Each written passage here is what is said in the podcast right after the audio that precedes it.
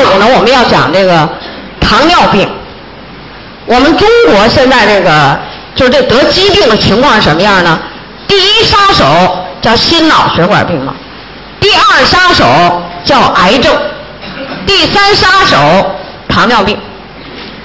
但是最近两年，咱这杀手啊起了点变化，啊，现在我们这中国人的第一杀手并列两大，就两大杀手都叫第一，那就是心脑血管病加癌症。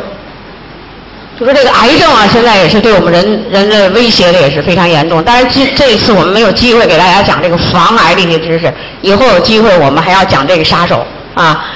那么我们下午要讲的就是说，在世界上被称为第三杀手的糖尿病。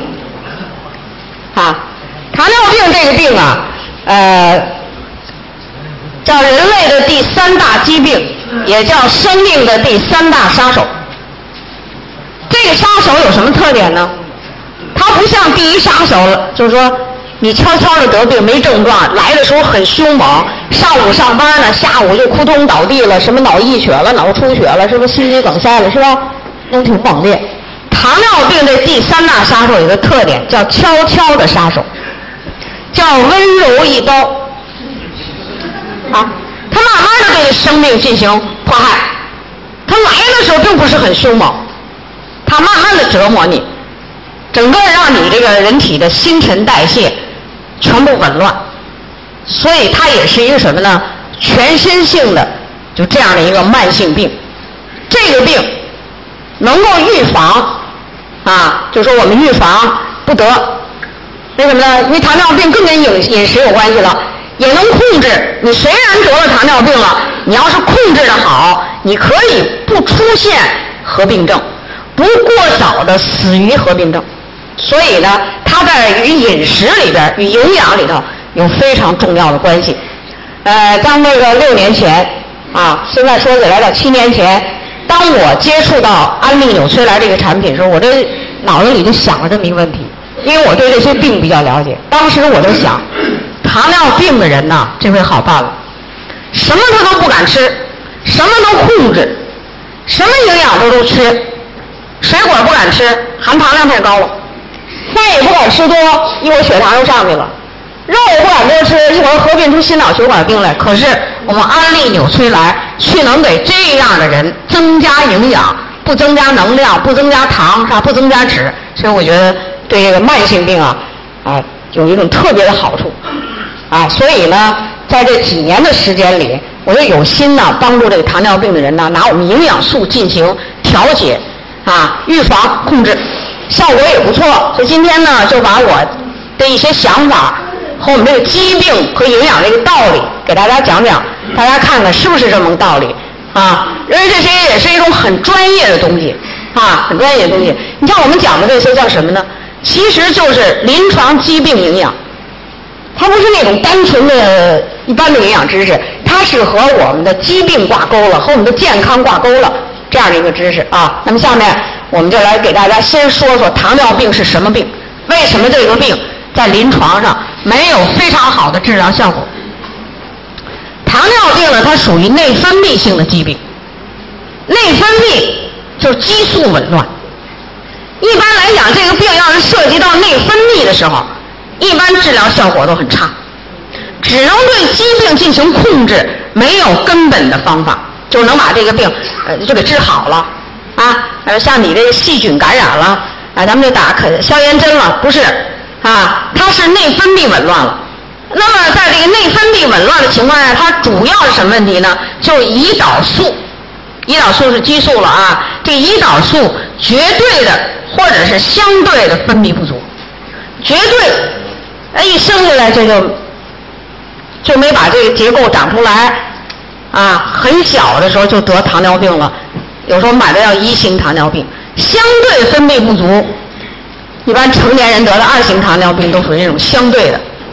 啊，总之，胰岛素分泌不足，这是一种。第三呢，它分泌不足引起的什么人体的什么后果呢？因为胰岛素是调节新陈代谢的。啊，特别是对糖类、脂类、蛋白质的代谢进行调节，那么这个激素有问题的时候，就会引起三大有机物代谢的紊乱。我糖代谢、脂代谢、蛋白质代谢全部紊乱。我们平时只能说这人血糖高、尿糖怎么怎么样了，其实它不是这么回事它是在脂类代谢、蛋白质代谢里统统的出问题了。第四，这种病由于对三大有机物，这三大有机物是什么呢？就在我们人的这个身体里，它是含量最高的营养成分，所以啊，人体就可以合并出多种的慢性疾患。啊，这全身呢都有很多合并症出现。糖尿病的病人，就说这种病人温柔一刀，他温柔在哪儿呢？就是对这三大有机物慢慢的进行紊乱，最后让你得合并症而死亡，就这么一个病。啊，所以我就说这个病啊不能得，得上就叫终身，你这下半辈子就算是跟这个病你就算是标上了，啊，你就标上了。啊，然后我们中国人呢对疾病的理解呢，好像就有得病就得治，其实不是。像这类的病，关键是生活习惯、饮食习惯、营养习惯造成的一些病。大家想想，为什么我们在五十年代、六十年代、七十年代，包括八十年代，糖尿病很少啊？啊，你要说在六十年代谁得糖尿病了，好像我们这当医生的都都都不听，都不也不学这课。我记得我翻翻我的那些老课本糖尿病这块就写了那么两页，简单的不能再简单了，啊，为什么呢？没有病人。现在我们就不是了，这个病人就越来越多了啊。那么目前我们国家的糖尿病，它处于一个什么趋势呢？就是逐年上升的这么一个趋势。世界卫生组织报道，这个报道是在两千年的时候的报道啊，两千年，全世界大约有一点二亿个患者。就是糖尿病患者，糖尿呢就一定是尿里有糖了。你血糖高还不能叫糖尿病，你必须把这糖从尿里尿出来，叫糖尿病。一点二个亿，其中美国它是一千六百万，中国是八千万。啊，咱们中国从这个九十年代以后啊，就改革开放，人们生活好了以后，物质生活丰富了。可是人的教育跟不上，特别是健康教育跟不上的时候，这个把食物吃乱了，一下这个病就起来了。所以我们现在是八千万。据中国疾病预防控制中心预计，到二零一零年，中国糖尿病糖尿病这个患者将达到一点一个亿。啊，那就是将来我们啊，到二零一零年的时候，我们这个十来个人里头。十来个人里头就有那么一个让人得糖尿病，那么这个人是怎么算出来的呢？不是我们现在在场的人，是你只要有户口本上的一个人，那就是说几个月的小孩是吧？一直到几十岁的老人，所有的人十来个人里就有一个人得糖尿病，啊，我们国家下面的这行字是什么意思呢？就每我国每年从这个 IGT，IGT 什么意思？就是我们说的血糖高。可以简单的理解为血糖高，就他这叫糖耐量低减。这种人在化验的时候就血糖偏高了，但是他没尿糖啊，每年这样的人的发病率我们叫百分之四左右，就百分之四。然后每年从血糖高的这个人群里变成糖尿病的人将近是百分之八。啊，比如说我们现在有一百个人呢，这一百人呢血糖都偏点高。哦，不一样啊，呃，超过那个数值了。然后这一百人里头，每年有那么七八个人，甚至于现在是八九个人，他在变成新的糖尿病病人。所以这就告诉你是什么呢？你现在去化验的血糖高，就是得糖尿病的前期的一个症状。我们也叫一个什么呢？严重的亚健康状态。您今天中午我们一起吃饭。这位朋友挺好。自从上次听完了课，他说了，我在你讲课的时候的提示下，我们全家人都弄了一个健健康检查。哎呀，他说这一查我坏了，我又血糖高，我又脂肪肝，我又心脏心动过缓。我一瞅，我有这么多毛病啊！这个毛病都怎么来的呢？就是吃的太饱，吃的太撑，吃肉太多，喝酒。哎，他说了，你说不让吃的东西，我吃的多。是吧？那这不就是说没有营养知识吗？是吧？所以这是，它跟这个营养啊，跟这营养知识跟这个吃食物有极大的关系，啊。你看现在这来不来就听谁，我我血糖高了，来不来就说我今天血糖高，这月血糖高，下月我又尿糖高了，就这样的人很多，啊，这就是糖尿病的这个发病率啊还在逐渐上升，而且我们国家呀，在这世界上，我们这个发病率高于了很多发达国家。你像美国呀，啊，这个什么瑞典的这些发达国家的发病率没有我们高，让这个世界卫生组织的专家看中国人，就弄不明白这中国人都怎么了。这老外跟他说一句话：中国人都怎么了？他们不是生活刚好吗？他们不是还都住的像鸟笼似的那楼房吗？他们不是说每人不是都有车吗？怎么他们那个得的富裕病怎么比咱们得的还凶啊？他们不明白，啊，他们不知道我们中国人过去贫困，只讲究吃饱吃好，不懂得营养均衡，他不知道。所以我们世界卫生组织专家呀，特别是最近几年，没事就上中国来溜达溜达，考察考察，看看你们都怎么了？怎么了？就是缺乏知识，无知使人得病。无知使得病的人加重，病情加重啊！好，那么下面呢，我们就跟大家讲讲糖尿病的类型。因为待会儿我们在讲营养的时候啊，经常要说这么一些话，所以给大家先垫垫底儿啊。糖尿病的类型有两种，第一种叫一型糖尿病，一型糖尿病叫先天性，就先天就得，有一定的遗传基因啊。那它这基因是什么呢？他家这个基因就是，一旦缺少营养，饭吃的不好，一劳累，胰岛细胞就出问题。如果他家怀孕生孩子，孕妇的营养不好，她本来就有这个胰岛细胞比人家偏少的这么一个特点，这么一个基因，那他一旦营养不好，一旦压力增重，一旦环境污染，那他的这个胰岛细胞就会数量减少，质量不高。生下来就是个小糖尿病患者，胰岛素就很少，或者甚至个别人一点没有。这种病人在很小的时候就得病，所以我们叫一型糖尿病，也叫胰岛素依赖型。如果我们人类科学家没有发明出胰岛素这么一种药的话，那这种人没法活。啊，第二种叫二型糖尿病。二型糖尿病是一种什么病呢？叫成人型，也叫成人型。一般呢发病比较晚，啊，开始得病的时候呢都比较轻，用不着打胰岛素，所以呢在临床上呢也把它叫非胰岛素依赖型。就你这胰岛素打不了都行，只要你调节的好就可以不打。当然了，你调节不好很重的时候了，是吧？嗯，也得打，啊。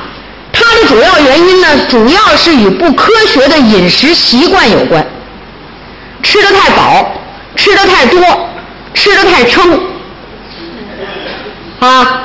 你像我们中国人这两年可能好点过去那刚生活好的时候，那参加个宴会，参加个会餐，一般好多人，你要是晚上会餐，我中午就不吃饭了，我好到那餐桌上猛猛的吃一顿，啊！我吃饱了以后，我溜达溜达，我站起来。我洗手间一趟，我松松裤腰带，我回来再吃点有这样的人，这叫不科学的饮食习惯。哪顿饭都吃饱，十分饱，十二分饱，这叫不科学的饮食习惯。第三，他的胰岛素质量不佳，质量不好，降糖的那效果不好，然后他老吃那么多，所以他容易得这病。啊，第四个说的什么？胰岛素的受体不敏感，胰岛素分泌出来了就进入血液了，血液流动的时候呢，就把这胰岛素带到全身各处，细胞膜上就有胰岛素的受体，血液里的胰岛素浓度一高，这细胞膜啊就得到信号了，哎呀，这人呐血糖现在高了，我呢赶紧把细胞的大门打开，让它这个葡萄糖要流到细胞里边来。进行氧化反应，产生热量。就是说，我们人体的细胞是一个什么呢？进行氧化反应的一个工厂，对不对？这个工厂呢，啊，有门儿。这个门儿呢，就是受体。受体是个什么呀？是蛋白质构成的受体。胰岛素一来，血糖一高，胰岛素就分泌。胰岛素一来呢，这大门就打开，这血里的糖就流到了细胞里，然后加上我们吸进的氧气进行氧化反应，产生热量，是吧？但有的人呢，这受体成天麻木不仁，人胰岛素都告诉他了，你赶紧开门，他就不开，于是这个血糖这个糖啊就都汪在血里，是不是造成血糖高啊？那他这受体干嘛不敏感啊？很多原因造成。那我也告诉你，受体是怎么构成的？是必须要有九种必需氨基酸，在人体里经过复杂的变化，变成受体蛋白，就细胞膜上的受体蛋白。啊，这受体这个东西啊，可像我们这个门口这个检票的人，可像了。你有门不是吧？什么时候开门啊？检票人一看票对，好进，门就开了，特别像。如果这检票的人都变得傻乎乎的，拿一票也分辨不出谁好谁坏，好了，那坏了，完全乱套了，是吧？所以你要记住，你要想受体好，这个蛋白质的补充非常重要。啊，第三个就讲这胰岛素质量不好。胰岛素为什么质量不好呢？我就告诉你，胰岛素这个激素很特别，它完全由氨基酸构成。啊，它有什么氨基酸呢？它叫有五十多个氨基酸的残基构成。它不像我们的性激素，你有氨基酸，你还得有必需脂肪酸。这儿不是，就是完全由氨基酸构成。如果你吃的食物中九种必需氨基酸、蛋白质的成分老是欠缺、老是不够、老不能发挥相应的效果，那么你这个胰岛素的质量就会不好。啊，说这是不同的类型。那么在我们人群中，糖尿病的这个人群中，二型糖尿病在病人中占了百分之九十还要多的人，一型糖尿病很少。啊，因为世界卫生组织的专家也有这么一个规，也有这么一些，就是他们总结的。啊，即便你有遗传基因，如果你注意科学的饮食、均衡的营养。你虽然有这个基因，你不一定得病，是吧？你没有这个遗传基因，你一天老是吃的太饱，吃的过撑，不讲究营养，那你照样要得二型糖尿病，照样得啊！所以这是不同的类型，因为一会儿我们要讲。那么我们在讲糖尿病预防和控制的时候，讲的是哪一型呢？主要是二型糖尿病。那一型。这里边我们也要讲一些问题，是吧？那怎么能让这个家族有遗传史的这个家族，我们生一个孩子，呃，别别就马上得这病呢？那就得什么病都得从孕期开始增加营养，让这个胰腺的发育要正常。如果一个孕妇的营养不好，她的胰腺发育不好，贫困啊，或者是环境污染，那么都可以造成先天性的疾病。啊，基因型的先天性疾病，所以这个大家应该知道啊。好，下面呢，我们来给大家讲讲，就是诱发糖尿病的原因。你有这个基因，你不一定全得病，是吧？我们中国人呢，你要让老外说咱们，要世界卫生组织专家说我们中国人有一种什么基因呢？就叫做节俭基因。节俭什么意思？说好听人说咱节俭。说难听了，咱们这叫贫困基因。就我们中国人，由于几千年的贫困生活，我们只适合于七分饱、六分饱。然后要是吃十分饱，胰岛素啊就不能发挥效应了，就降不下糖来了。啊，所以世界卫生组织说，你中国人就这么一基为什么呢？是我们几千年的贫困生活造成的。大家想想，我们能解决十三亿人吃饱饭？没有多长时间，对不对？啊，没有的，而且我们付出了可以说是艰辛的代价，啊，所以说在这儿就是诱发，什么原因诱发呢？肥胖。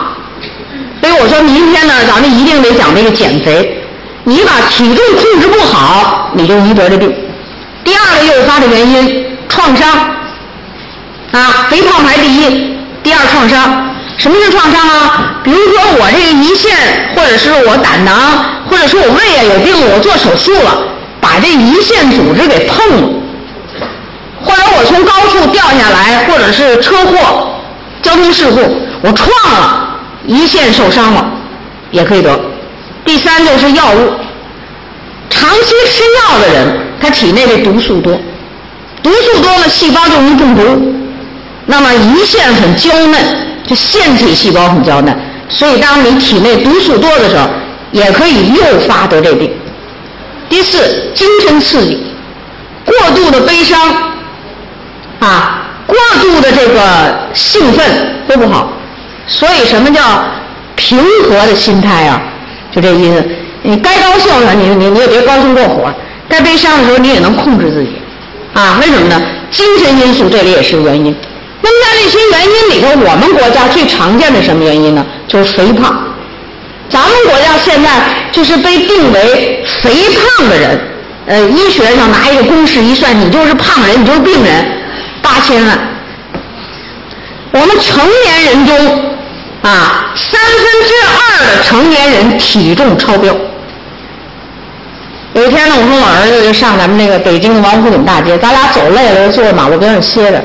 我就跟我儿子说：“我说你看这过来的人，没有一个没肚子的，肚子都都大，啊！你要看老电影呢，不管是现代戏、古装戏、穿军服的戏，你看那扎上那腰带，那肚子那块都扁着。你要看现在的新电视剧呢，也不管是要饭的还是乞丐，全大肚子。你不信你看看，要饭的也那么胖，啊，乞丐也那么胖。”那能像吗？那个不像，那肚子那都不像。为什么呢？就我们生活好了以后啊，过去太贫困了，我们一见面就问吃了吗？啊，呃，到洗手间还问吃了吗？啊，见面就成了问候语了。为什么我们贫困的？啊，把早上好、晚上好一律问用吃了吗这件话来替代早上好、晚上好。啊，为什么呢？我们饿了，所以生活好了，我们就会吃饱吃好。啊，十分饱再吃，于是就吃出了这个病，啊，所以饮食肥胖放在第一位的因因素啊，所以说减肥非常重要。那么胰岛素有什么用呢？胰岛素得了病，为什么对人体影响那么大呢？胰岛素有下面的三个作用。胰岛素完全由氨基酸构成，饮食中。必须有良好的九种必需氨基酸。你像我们安利纽崔莱的这个，现在我们的营养蛋白粉呢，呃，里边不但有九种必需氨基酸，而且加了谷氨酸，加了精氨酸，特别是加的这个精氨酸，都能促进胰岛素的分泌。啊，你说你没有一定蛋白质，这不行。那胰岛素这个激素就是蛋白质构成，的什么用呢？第一个作用就是它有调节糖代谢的作用，它对糖代谢的调节就是降糖。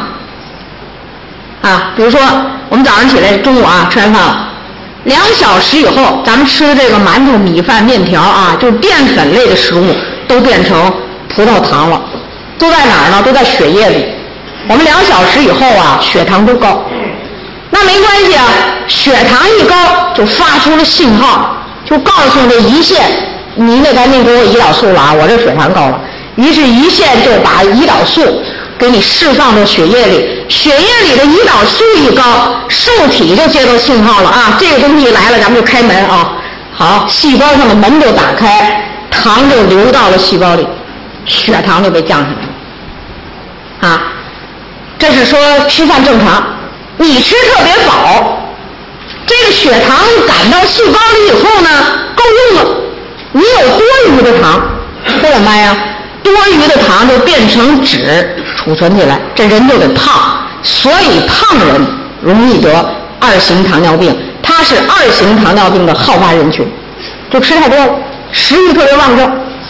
啊，第二，它调节蛋白质代谢。蛋白质呢，在人体里叫生命的物质基础，我们的生命活动样样离不开蛋白质，是吧？但是胰岛素有问题的时候，蛋白质的合成减少，分解增多。这是我们化学的语言在说，合成就是你吃了这个氨基酸，是不是能变成人体里的蛋白质？比如说胶原蛋白、激素蛋白、免疫力的蛋白，能不能变成啊？这合成过程减少了。但是得了这个糖尿病的人呢，蛋白质分解的快，你不能合成，这边每天都用，每天都用，所以得了糖尿病，人体就严重的缺少了蛋白质。啊，胰岛素的这个作用和糖一样，胰岛素一进入血液，受体门打开，血液中的氨基酸就进入细胞内，在细胞这个工厂里合成人体的蛋白质。你看，因为它对人体的影响特别大。啊，第三，调节脂代谢，胰岛素如果分泌正常，正常人的血脂不高，脂肪酸的分解与合成趋于平衡，什么血脂啊、胆固醇呐，它都不会高。如果胰岛素在这儿紊乱，那么血脂就会高，啊，血脂就会高。所以得糖尿病的人往往会合并出心脑血管病，往往会合并出死于心脑血管病。啊，得糖尿病的人一般免疫力非常差，为什么？蛋白质合成差了，免疫力极差。你说有一个人啊，得糖尿病了，又得急性阑尾炎了，做手术去，医生一看。糖尿病都得了六七年了，现在又得阑尾炎了，这医生都不愿意给这人做手术，为什么呀？口封不上，长这个口是不是得要蛋白质啊？它封不上，为什么？就刚才我讲，它这个蛋白质分解的多，合成的少，口封不上，而且容易化脓。啊，呃，非典的时候大家知道，有的人没没怎么地就死了，你再去问问那些人都怎么死的，有的人。就是因为他有这一类的疾病，免疫力下降，所以他死了啊。所以从这个胰岛素的这个作用来讲，糖尿病就是一个全身的慢性病，对全身的新陈代谢和生理功能有严重影响的这样一种疾病。所以这个病啊不能得，但是能防。得了病的人呢，咱们也能控制啊。好，我们看下边。下面呢，我们就跟大家说得糖尿病有什么症状，就是你在什么情况下注意一下自己身体。糖尿病比较明显的症状就是三多一少症，多喝、多吃、多尿，体重减轻。会出现这些症状呢？我给大家简单解释解释，他为什么要多喝？所以咱们有一种药，是不是叫消渴丸啊？啊，有，干嘛消渴呀？对不对？他为什么要多喝呀？因为这个血糖，糖都汪在血里，咱们血里头不光是糖，是不是还有血细胞啊？那红细胞、那白细胞、那血小板都生活在血液里、血浆里。现在血浆里糖太高了，那血细胞就被淹在糖水里了，对不对？淹在糖水里和淹在盐水里是一个道理，这血细胞的寿命啊就要减少。人体为了自己救自己。怎么办呢？你就得把这血糖啊稀释，于是你自己救自己的措施就多喝水，因为你这糖不能进入细胞，都汪在水里，得多喝水。多喝水是不是就引要产生多尿啊？哎，如果这个方法是干嘛呢？自己救自己的方法。当这个糖呢从尿里尿出来的时候，这就叫糖尿病。那人为什么要多吃呢？你越跟他说你不能多吃，他越多吃。你像有的家里有糖尿病，冰箱挂上锁，呃，食品柜挂上锁，你稍不留神让那糖尿病人自己在家得，他给你偷吃了一大顿，啊，你告诉他你不能多吃，多吃了血糖高，他非多吃，那他为什么要多吃呢？就是他的能量不够。我们的那个血糖都被赶到细胞里产生能量，他那个血糖呢都在血里汪着，细胞无法使用。所以怎么办呢？细胞没有能量，细胞就向大脑反射一个信息啊，赶紧给我食欲中枢兴奋，赶紧吃东西啊，我这能量都不够了。所以这大脑食欲中枢兴奋，你就要多吃。于是就有这三多这症状。一少是体重减轻，他为什么要体重减轻呢？得糖尿病的人一开始都胖啊，等那营养呢都不能进入细胞内。它就要消耗自己的细胞，把自己细胞原来储存的营养一点点消耗，最后细胞一个个缩小，体重减轻，人呢也就看着缩了。所以叫三多一少症。啊，你像有的人，哎呦老渴老渴老渴，我告诉你，赶紧去看看病去，检查检查，看是你是不是血糖高，是吧？当然了，也有一些人，这温柔一刀的时候，就是还没等你出现这个症状呢，那边早尿糖。也不一定人人都齐刷刷的就是三多一少症啊。有好多人说我没有这明显的症状，哎，一个是你没有这知识，另一个呢你没有注意这问题，病已经都造成啊。所以说大家听了这知识以后啊，就是我就告诉大家一个道理：一年半载的一定要去检查检查身体，别在那儿捂着耳朵过日子是吧？挡着眼睛过日子，查一查，也不行了，咱赶紧采取措施，别等到都尿糖了咱们再来事儿，那晚了啊。所以说现在啊，这个将来我们这个国家一个国家的发展呢，就不是治病的医院了，而是什么呢？就是检查的医院。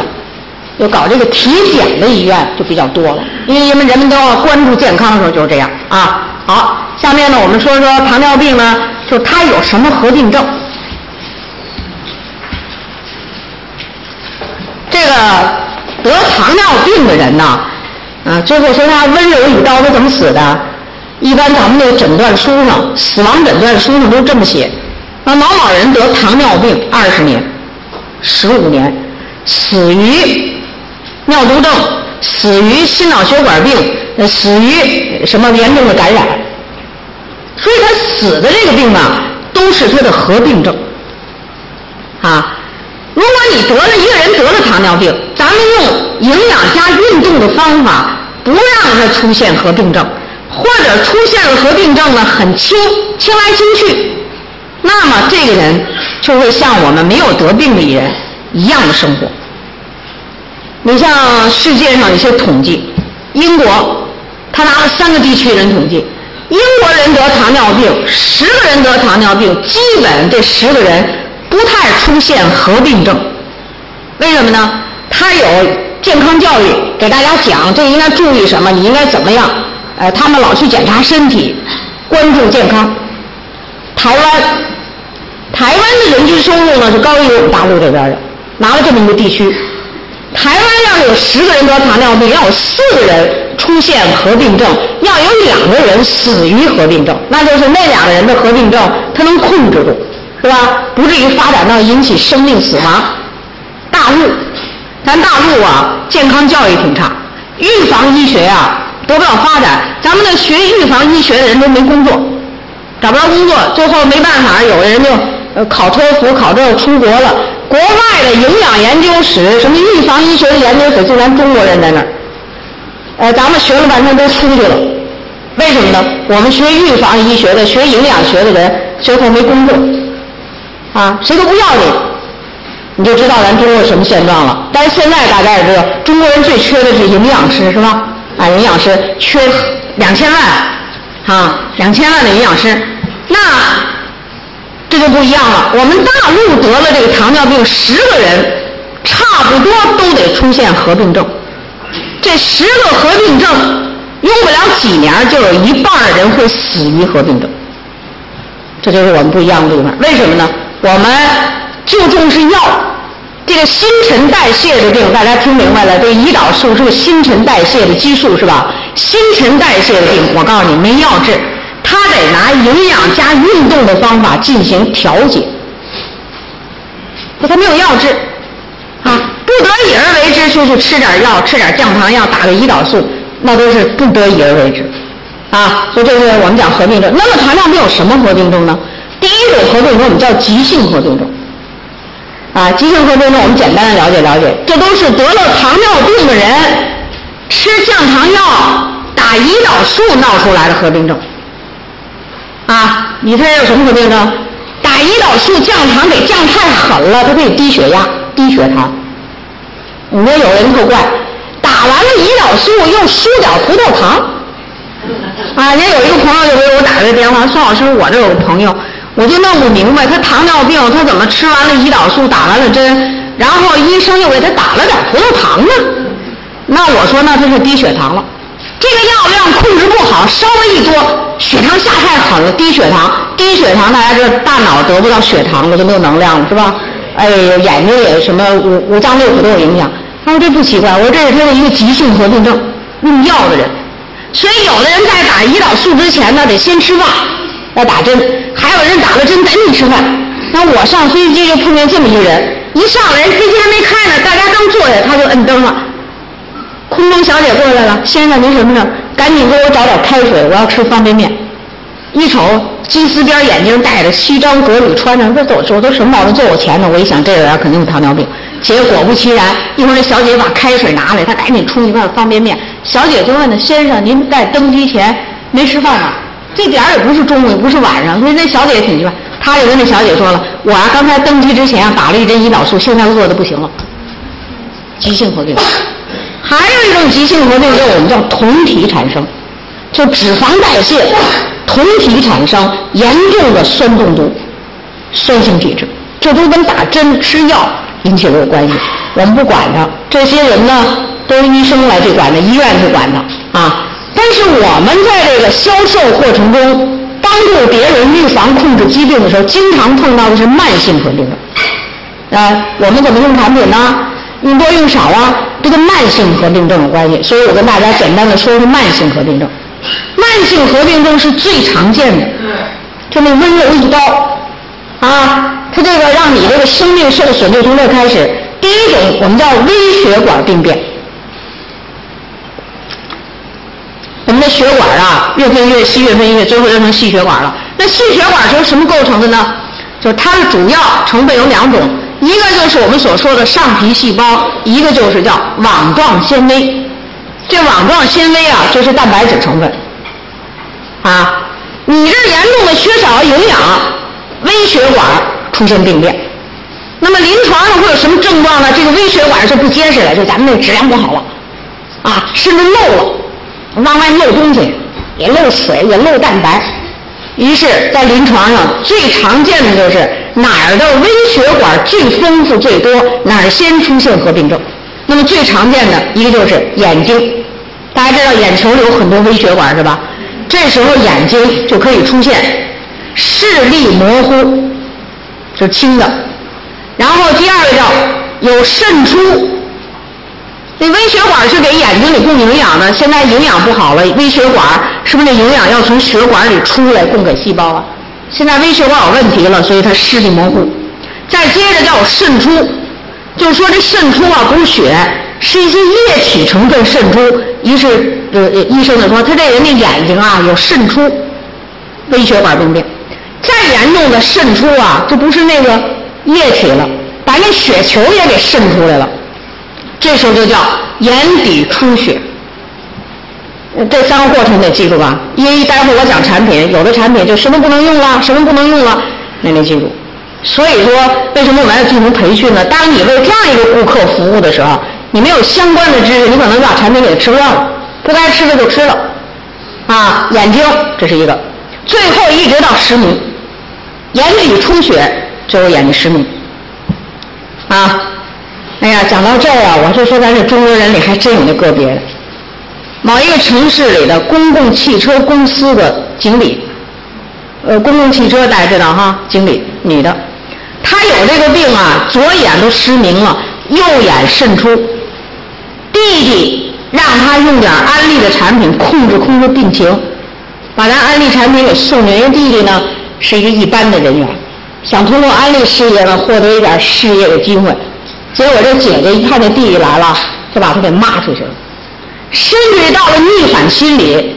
他那办公室里有《人民日报》《光明日报》什么这日报那日报，只要看那报纸上有说营养的事儿，这篇报纸他就给撕了，就给扯了，就给啪一下给扔一边去。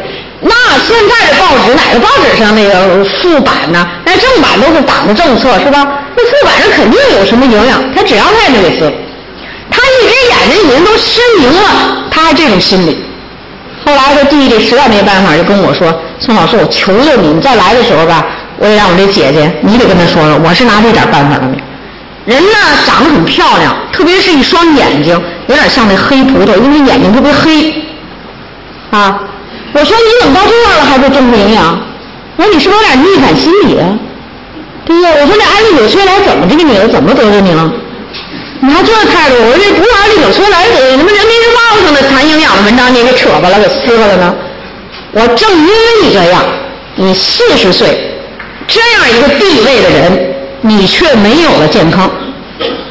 最后也承认我讲的挺对，说最后还是接受了一些哈，呃，大家帮助他呗啊！你看我就说咱有时候帮助一个人、救一个人的时候，也挺费劲，因为这观念费劲啊，观念费劲。就我遇到特别怪的人，他只要看什么报纸，包括他看的那个什么那党的那小杂志上，只要一说看有营养，他这片就给扯了。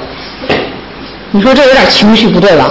心态不对啊？什么呀？不知道啊？所以他在四十二岁糖尿病，他就把自己眼睛给弄失明了一个，还有一个眼睛有渗出。观念啊，观念不正确，行为肯定出错，肯定的。所以有时候我们在做安利里头，它销售是一种观念，预防疾病的观念，营养的观念。啊，刚才我说微血管病变，眼睛。第二个部位哪儿的血管最多呢？肾脏。咱们这个肾脏像大的过滤器，就是要把这血液里的这个好东西回收回去，把不好的变成尿尿回去，像大的过滤器，全都是血管。啊，那么因此糖尿病的人容易在肾脏出现合并症。那他出现什么合并症呢？轻的叫肾功能不全。验尿的时候呢，里边有点问题，不大啊，比如说有一点点的时有时时有时不有有点什么尿蛋白，然后再重的时候，真的就是尿蛋白了啊，有的用数字显示，有的用加号显示，一个、两个、三个加号尿蛋白，什么意思？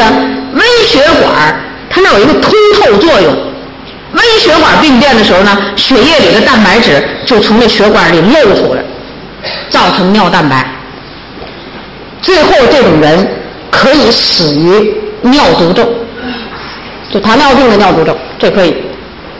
第三个呢，微血管的病变，我跟大家讲，因为你有时候遇到顾客，他就跟你说一个症状，你要马上想到是怎么回事。微血管的营养量营养全身的神经，所以糖尿病的合并症我有一个合并症，叫全身瘙痒、麻木、异样感觉，感觉和别人不一样。啊，你看我曾经碰到这么一个女孩，她说我妈妈啊，这身上老觉得有虫子爬，看看没虫子，老觉得嗖嗖嗖这个虫子爬过来了，他就说呀，虫子虫子，谁看没有？特别是夏天穿衣服少的时候，这叫异样感觉。我说你妈妈胖不胖啊？哎呀，他说我妈胖。我说好，现在你什么都别说，咱们不能不尊重科学。你下了课就带你妈妈去看病。就重点给他验验一验血糖、血脂，结果一查出来，不但血脂高，而且血糖高。血糖高什么意思？微血管已经受侵害了，这个末梢神经出现异样变化，像虫子爬，有的咚咚跳，啊，有的人瘙痒，怎么挠都不管事儿，老痒，这都是微血管神经病变，啊。那么神经病变里就是皮肤了，感觉吗？还有一种病变，就就容易得老年痴呆症。那你这是末梢神经，那再扩展一下去就是脑的末梢神经了。所以一般得糖尿病人最后啊，都变成那个痴痴傻傻的，老年痴呆症。为什么呢？神经病变，神经离不开血液的营养。第二种合并症叫大血管病变。大血管病变咱们就比较简单了，这个大血管病变就是我们今天上午讲到的，它会合并血脂高，引起心脑血管病。所以糖尿病的这个死亡诊断书上啊，没有直接说这人死于糖尿病的，都这么写：某某糖尿病十年，死于冠心病；啊，某某糖尿病多少多少年，死于脑出血；啊，或者某某糖尿病死于严重的感染。这感染就治不好了。那天我又看见一个糖尿病发烧发烧，怎么都降下不了体温来，是感染引起的，最后就高烧烧死了给这人。他是糖尿病。这个体温中枢是不是在大脑里啊？啊，这大脑这神经也乱了，然后他这个免疫力很差，最后啊是是连什么那个降降体温的针呢药全用都不好用，最后五十六七岁死于了这么一个病。但是咱们呢，我也见到过这样一个人，得糖尿病十二年。你看他这表面不像病人，什么合并症都没有。那这个人呢很有意思，就是我在南京看到的一个人，南京的这个朋友长得高高大大，这听听完了我讲糖尿病，兴奋的中午非得跟我一起吃饭，在那饭桌上高兴的不得了。他说什么了？他说我得糖尿病十二年，你看孙老师，你看我什么合并症都没有？为什么呢？我在他就是在这个九二年的时候，他就开始用从美国他的朋友给他买来的蛋白粉吃。他那时候就吃咱这个纽崔莱的蛋白粉，就吃纽崔莱的那个他朋友从美国带来的产品。他看病的时候呢，碰到了一个好医生。现在这医生呢，据说是他们南京呃什么什么工人什么也不是什么什什么一个这样的一个综合性的医院里，他们这个专科是糖尿病。他说这儿的医生不一样，他又告诉你得增加营养。他说你要到别的医院去，都告诉你别别吃。他说这个从来没见。他正因为我这个营养好，我你看十二年，你看我多好。他说我就是个普通的工人呐，他说我就得好好活着。我原来下岗了，我做过各种小买卖，他说现在我是干房地产的，固定资产四个亿。有个人跟我讲，哎，关键好的不得了，对我们产品我就说，但是他那个吃的他没听过课，所以那天我在这讲他，哎呀，你讲的太对了，所以我中午一定要跟你一起吃饭，你再帮我把这产品用量，你在这帮我出出主意哈。不行，我得好好的活着，我得党的政策这么好，我还得多挣钱，我还得多富裕。你看，观念好吧？为什么？你再有钱，你弄一身病，什么也吃不成。他特明白，啊，然后他的全家人，我听他这么说，呃，妻子啊、女儿啊、女婿啊，都在用我们的产品。那个时候，我们的安利还没有进入中国呢，他是从国外用的。为什么？什么合并症都没有？十二年的糖尿病史，在我们中国人群里很少见。为什么呢？也就告诉你，营养好，合并症就可以不出现，或者是即便出现也很轻。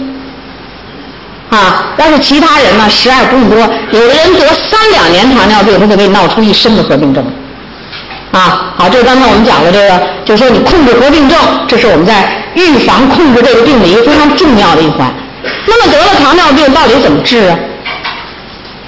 啊，我要把世界卫生组织，就是我们这个医生治一个病，他在学习的时候，就是这个病怎么治啊？他有原则，我把这个原则教给大家，你就知道我们的营养有多重要啊，营养和运动有多重要啊。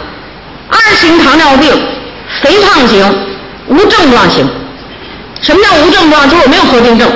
我血糖高，我偶尔尿糖高，我还正常上班，啊，我还能去工作，这叫轻型。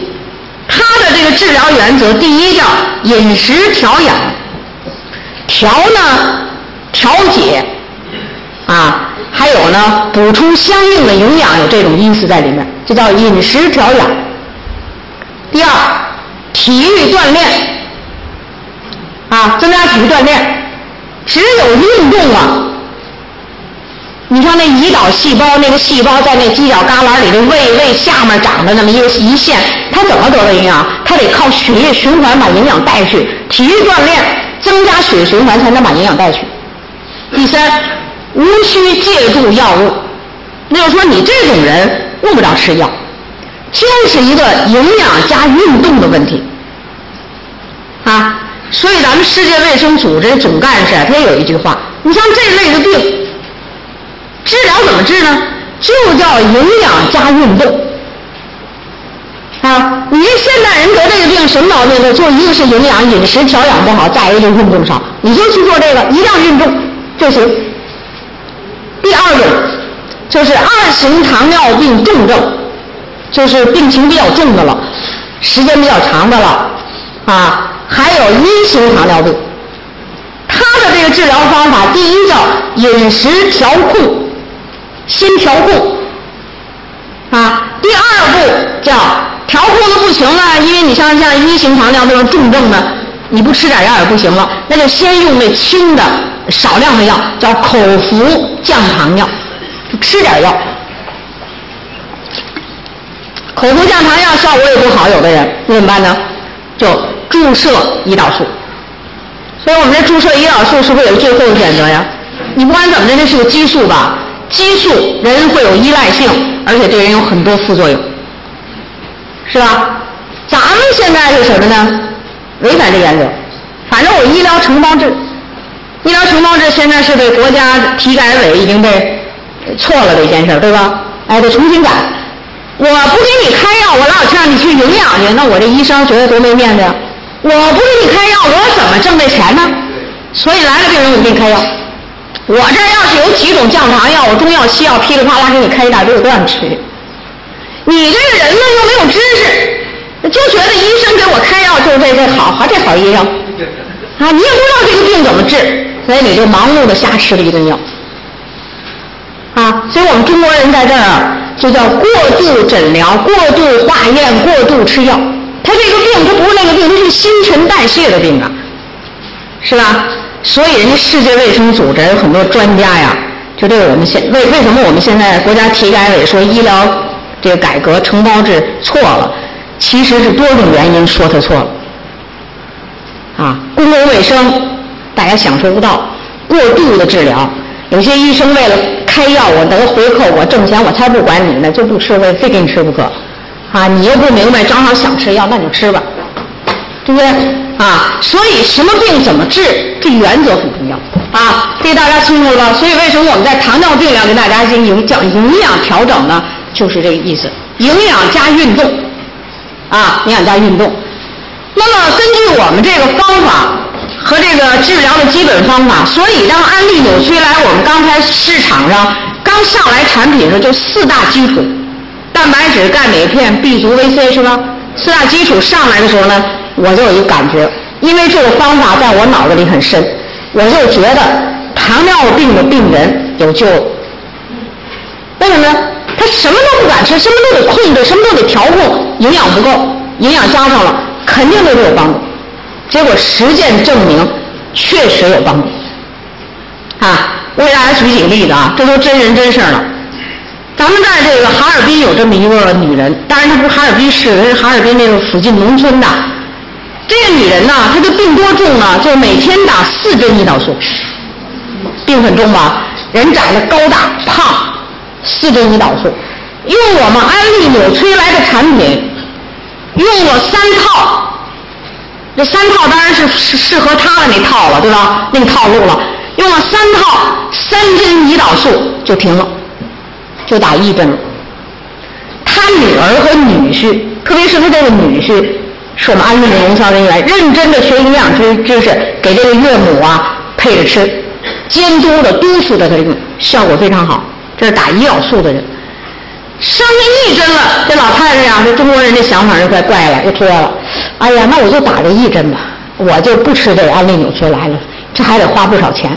于是就让他女婿来问我说：“那我们就不吃了，行不行？”我说：“不行，你要不吃了，现在就是前功尽弃。”是吧？我说你必须再吃一套，咱再把这针减下去，然后还得再吃一套巩固疗效，然后在这个过程中，你学会了营养与运动的方法，你就可以脱离药物了。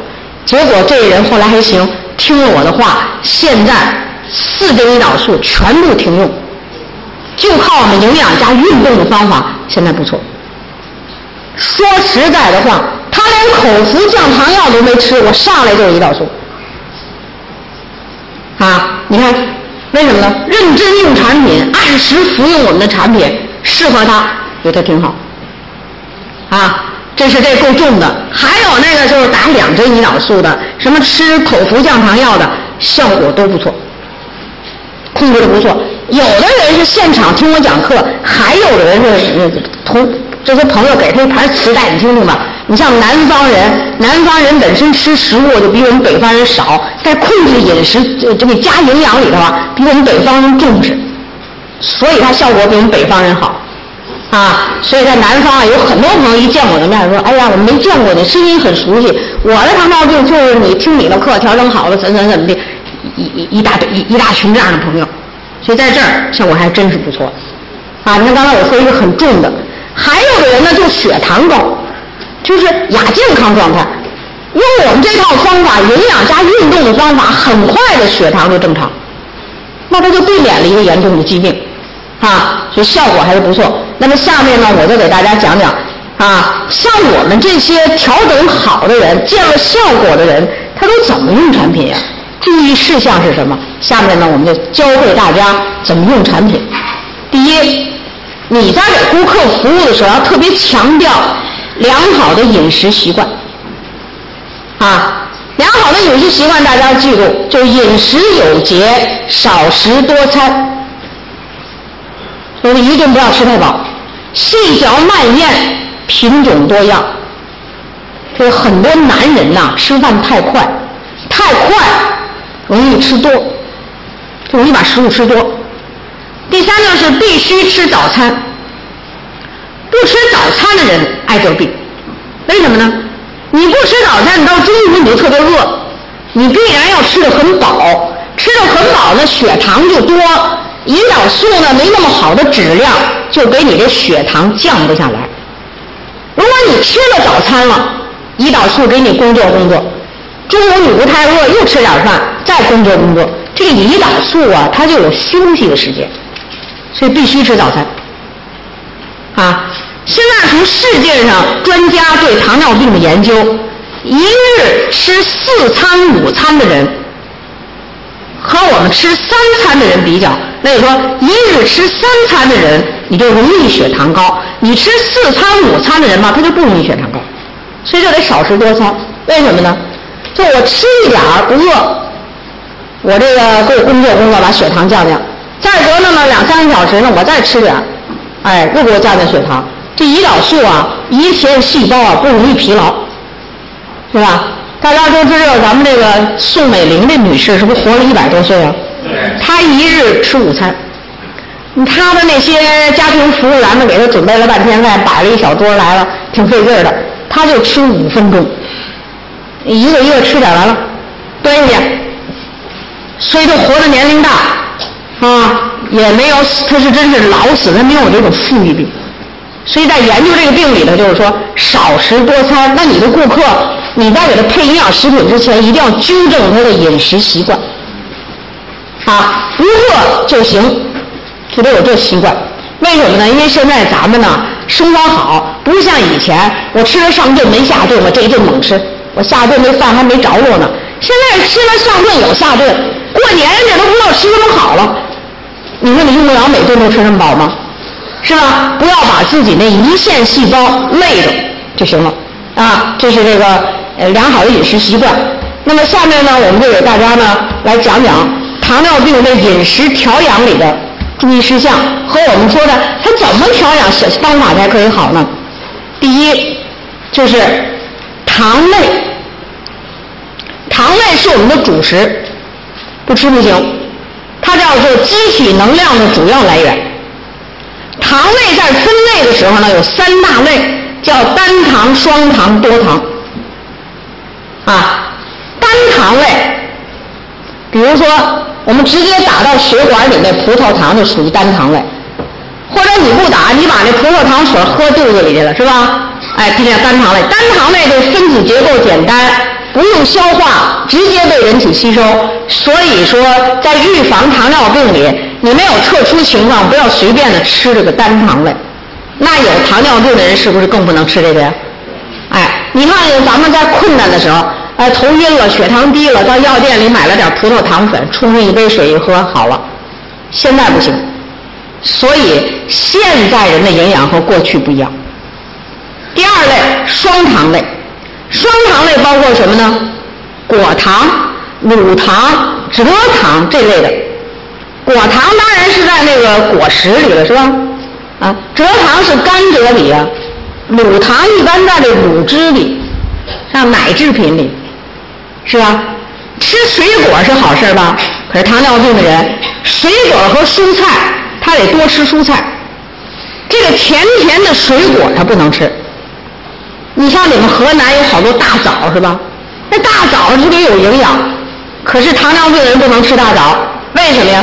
大枣里糖分多，甜呢，可不行。你像新疆那块的水果都便宜，那个葡萄甜的不行，那绝对不能多吃。就咱们这。好人吃上几粒葡萄就喝水了，开始。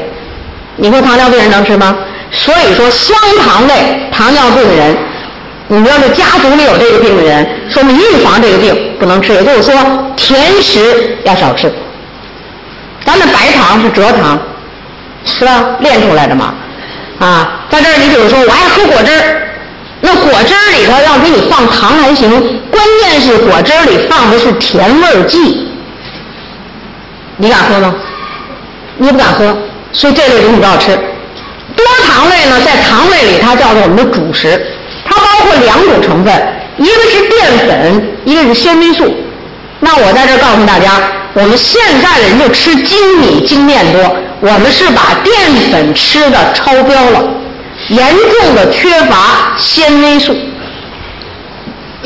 啊，所以在预防控制糖尿病里头，就是说淀粉不要吃多，七分饱，八分饱，然后要在这个淀粉摄入里多吃一些粗杂粮。啊，为什么呢？粗杂粮里的纤维素丰富。你看过去我们吃的那个面呀，叫标准粉，就是这一百斤面粉里要有八十五斤淀粉，十五斤麸子，掺着里头了。现在这个面拿来给大家吃，谁都不喜欢吃，黑黑的是吧？也不筋道，呃，这蒸出个馒头黑黑的，谁也不喜欢吃。于是现在就富强粉，就是叫百分之九十五的淀粉，甚至于九十八的淀粉。就把这个吃多了，所以严重的就缺少了纤维素，啊，因此糖尿病在糖类里头你要注意什么呢？淀粉要控制，不能吃多，不能吃饱，不饿就行。这个病就不得，人也不爱胖。然后呢，就要补充这个纤维素了。那纤维素补充什么呢？粗杂粮、蔬菜是纤维素，但是。它这里边缺少一种非常好的成分，在纤维素里特别要注意补充啊，就水溶性的纤维素，水溶性的，啊，水溶性的纤维素在什么里边有呢？比如你吃萝卜，萝卜的那个汁液里有水溶性的纤维素，啊，你吃苹果，苹果你嚼来嚼去的那些渣子，那叫粗纤维。苹果的苹果汁儿里边，它有水溶性纤维素。你吃芹菜，芹菜那一咬出来那个水儿里头有水溶性的纤维素。那那个水溶性的纤维素为什么好呢？就水溶性的纤维素啊，有降血糖的作用，也有降胆固醇的作用。啊，那现在呢，我们你看糖尿病的人又不敢吃水果，水果里头有果糖，这是个矛盾呢。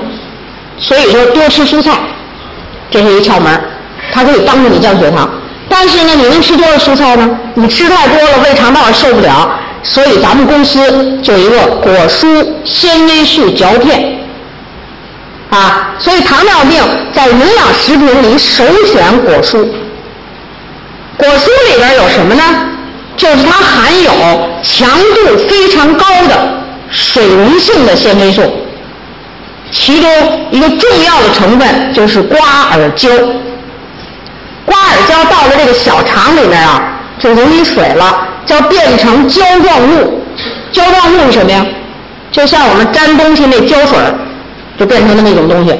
这个类似于像胶水的这黏黏稠稠的胶状物，就能把葡萄糖包裹，就葡萄糖分子包裹。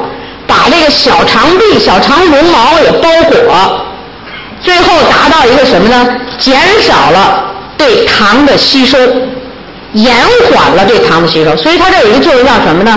阻延糖的吸收，让这个糖啊在肠子里多待一会儿，慢慢的进入血液。为什么？因为这种人啊，他的遗传基因也好，他的饮食习惯也好，他的胰岛素没那么高的质量，就慢慢的往血里进。这需要什么呢？水溶性的纤维。咱们这个果蔬纤维素嚼片里这个瓜尔胶的这个作用，是被世界上公认的最好的、最粘稠的水溶性的胶状物。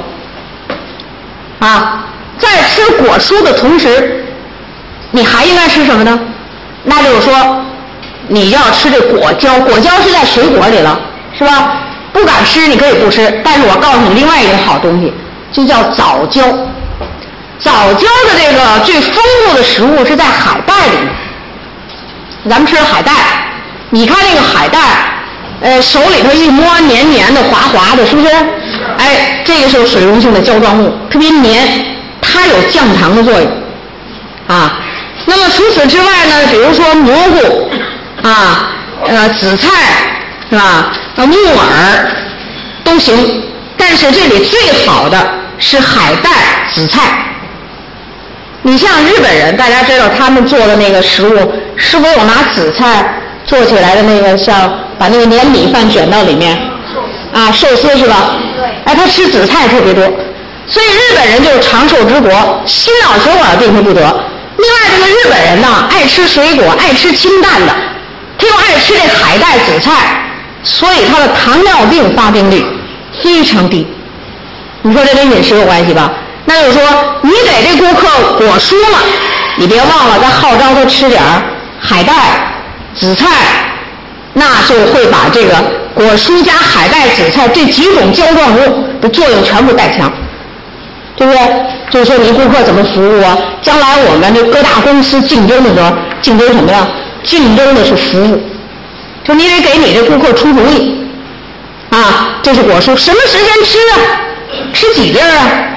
一般血糖高的人，成年人啊，一般来讲这一天得吃六片，每餐两片，时间是什么呢？就餐前吃，吃饭前二十分钟半小时，你就嚼果蔬两片，喝水，得嚼啊，你不能整片的囫囵吞的给吞吞进去，这不行。所以咱这果蔬啊，一定是嚼，细嚼慢咽加喝水。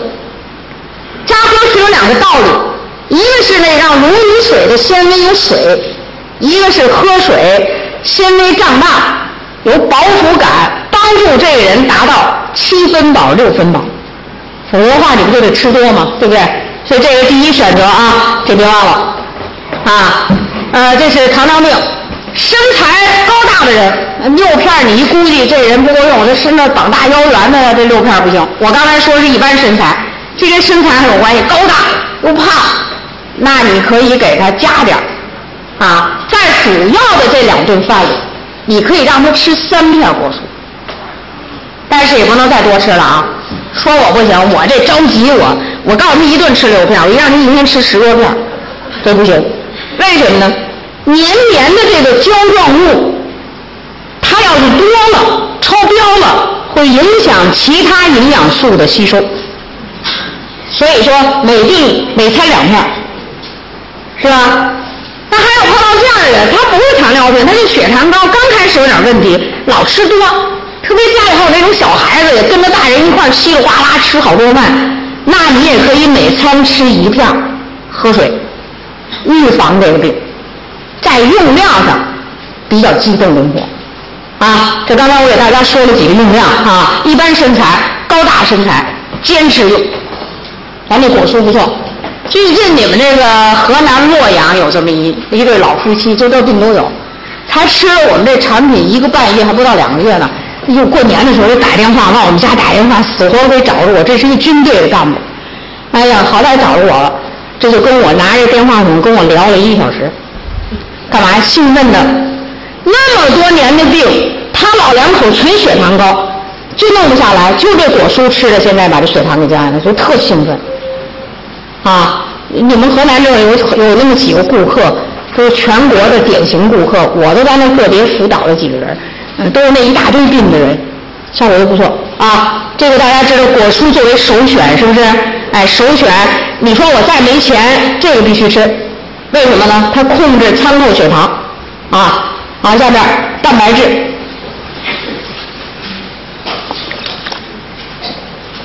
蛋白质我们叫生命的物质基础。健康人每天吃多少蛋白质呢？就是每日每公斤体重零点八到一克，就全天吃这么多。咱们这个健康人呢，一般吃咱们纽崔莱的蛋白粉的时候啊，也就是吃那么一勺半到两勺。呃，工作累、消耗大就两勺，一般般呢就一勺到一勺半足矣。啊，糖尿病的病人，因为胰岛素啊是由蛋白质构成的这么一种激素。所以他在每日每公斤体重里，这种家族的人，他吃的比一般人多。他是每日每公斤体重一一克，或者是一点二克，或者是一点五克。那这个为什么有个固定的数字呢？主要跟劳动强度体力消耗有关系。总之，我写这个数字就是告诉你，有糖尿病家族史的这种家族里的人，蛋白质的补充十分重要，是吧？那蛋白质咱可以吃肉啊，肉里头就有九种必需氨基酸。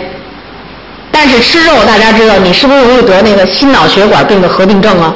所以说，它适合于选择高品质的植物蛋白。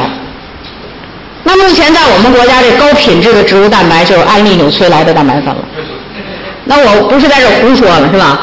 十月二十二号，去年的十月二十二号，上海对市场上的二十二种蛋白质进行了检测，检验机关仅检测。二十二种蛋白质，二十一种都不合格，只有一种叫高品质合格的产品是安利纽崔莱的蛋白粉。所以我说现在就这种，啊，那就可以用。所以说呢，你现在是这个有家里头有父母亲或者什么人已经得了二型糖尿病，说明你家在这儿这个贫困基因你有，怎么办呢？胰岛素容易出问题，那你就要补充这样的蛋白质，啊，预防这个病。呃，大人孩子啊，每天都补充上一点。现在我说这病人怎么补充？那我现在得糖尿病了，蛋白质补充。在补充蛋白质的时候，如果你遇到一个糖尿病病人得了好几年病了，你一问，我好得好几年了，又吃降糖药，弄得一塌糊涂，那你要赶紧问这个肾功能如何？你得问他肾尿怎么样？他说我现在肾挺好，没问题。好。肾功能没问题的人，蛋白质补充就行，那就一天两勺左右，分几次吃完，比如说三次、四次都可以。啊，分次吃容易消化吸收，因为他们这个身体呀都挺弱。你再一问呢，说我得糖尿病了，一问哦，我这尿里都有尿蛋白了，这尿蛋白是不是说明那微血管有病变了？哎呀，有病变了，而且它有蛋白，这怎么办呢？那你现在赶紧问问眼睛。你问完肾了，问眼睛。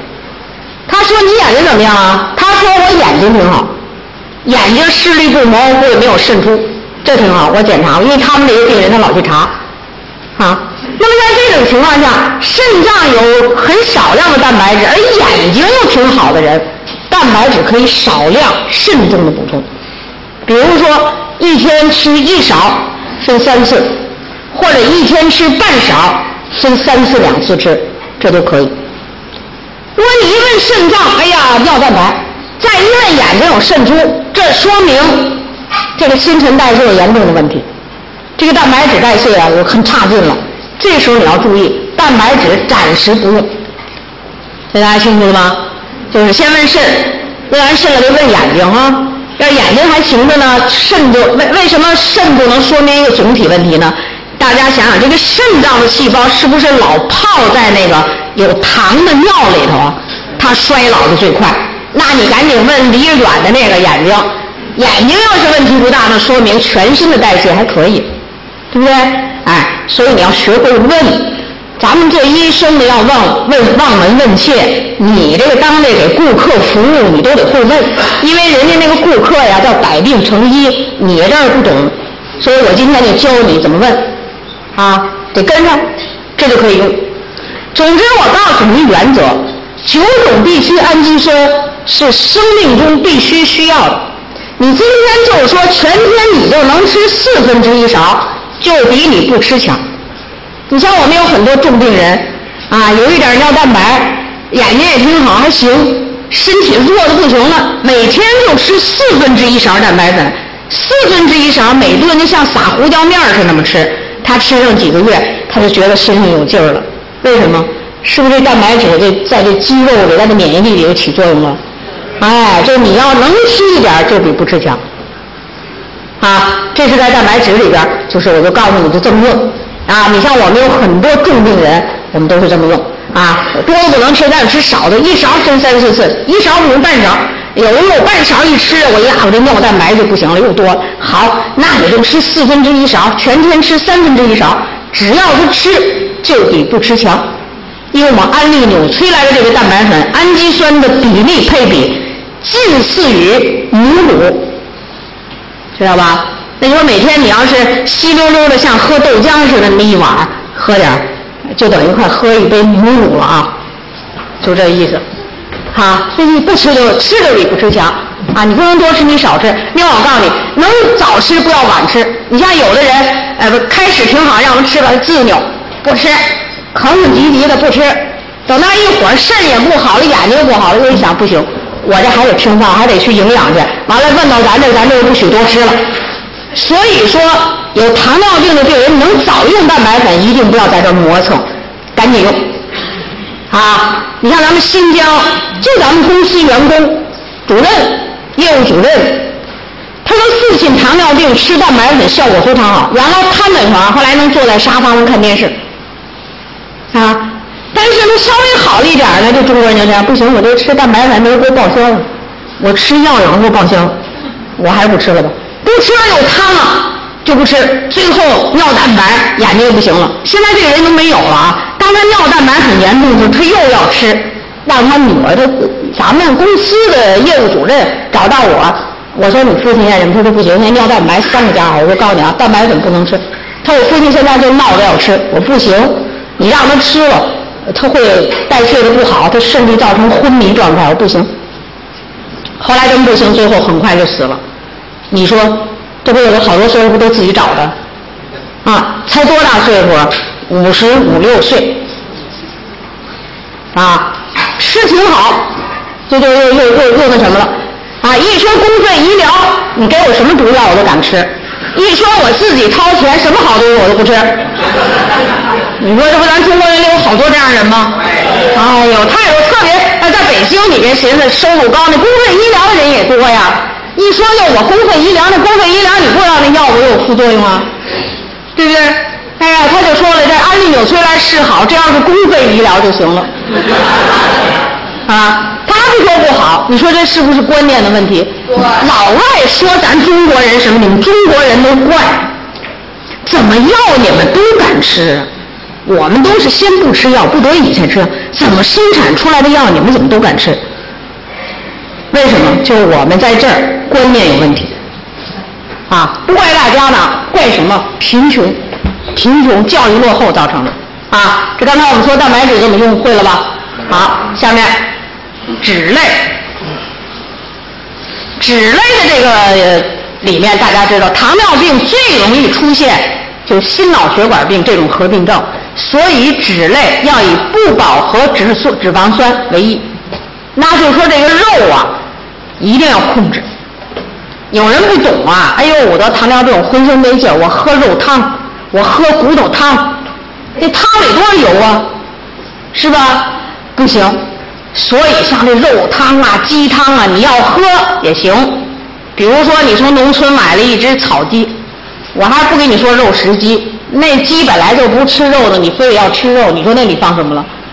就放了长肉的激素了，是吧？鸡是吃鸡蛋的，对不对？啊，你要吃，你就得把这个肉汤做好了以后要冷却，把上面那个油撇掉。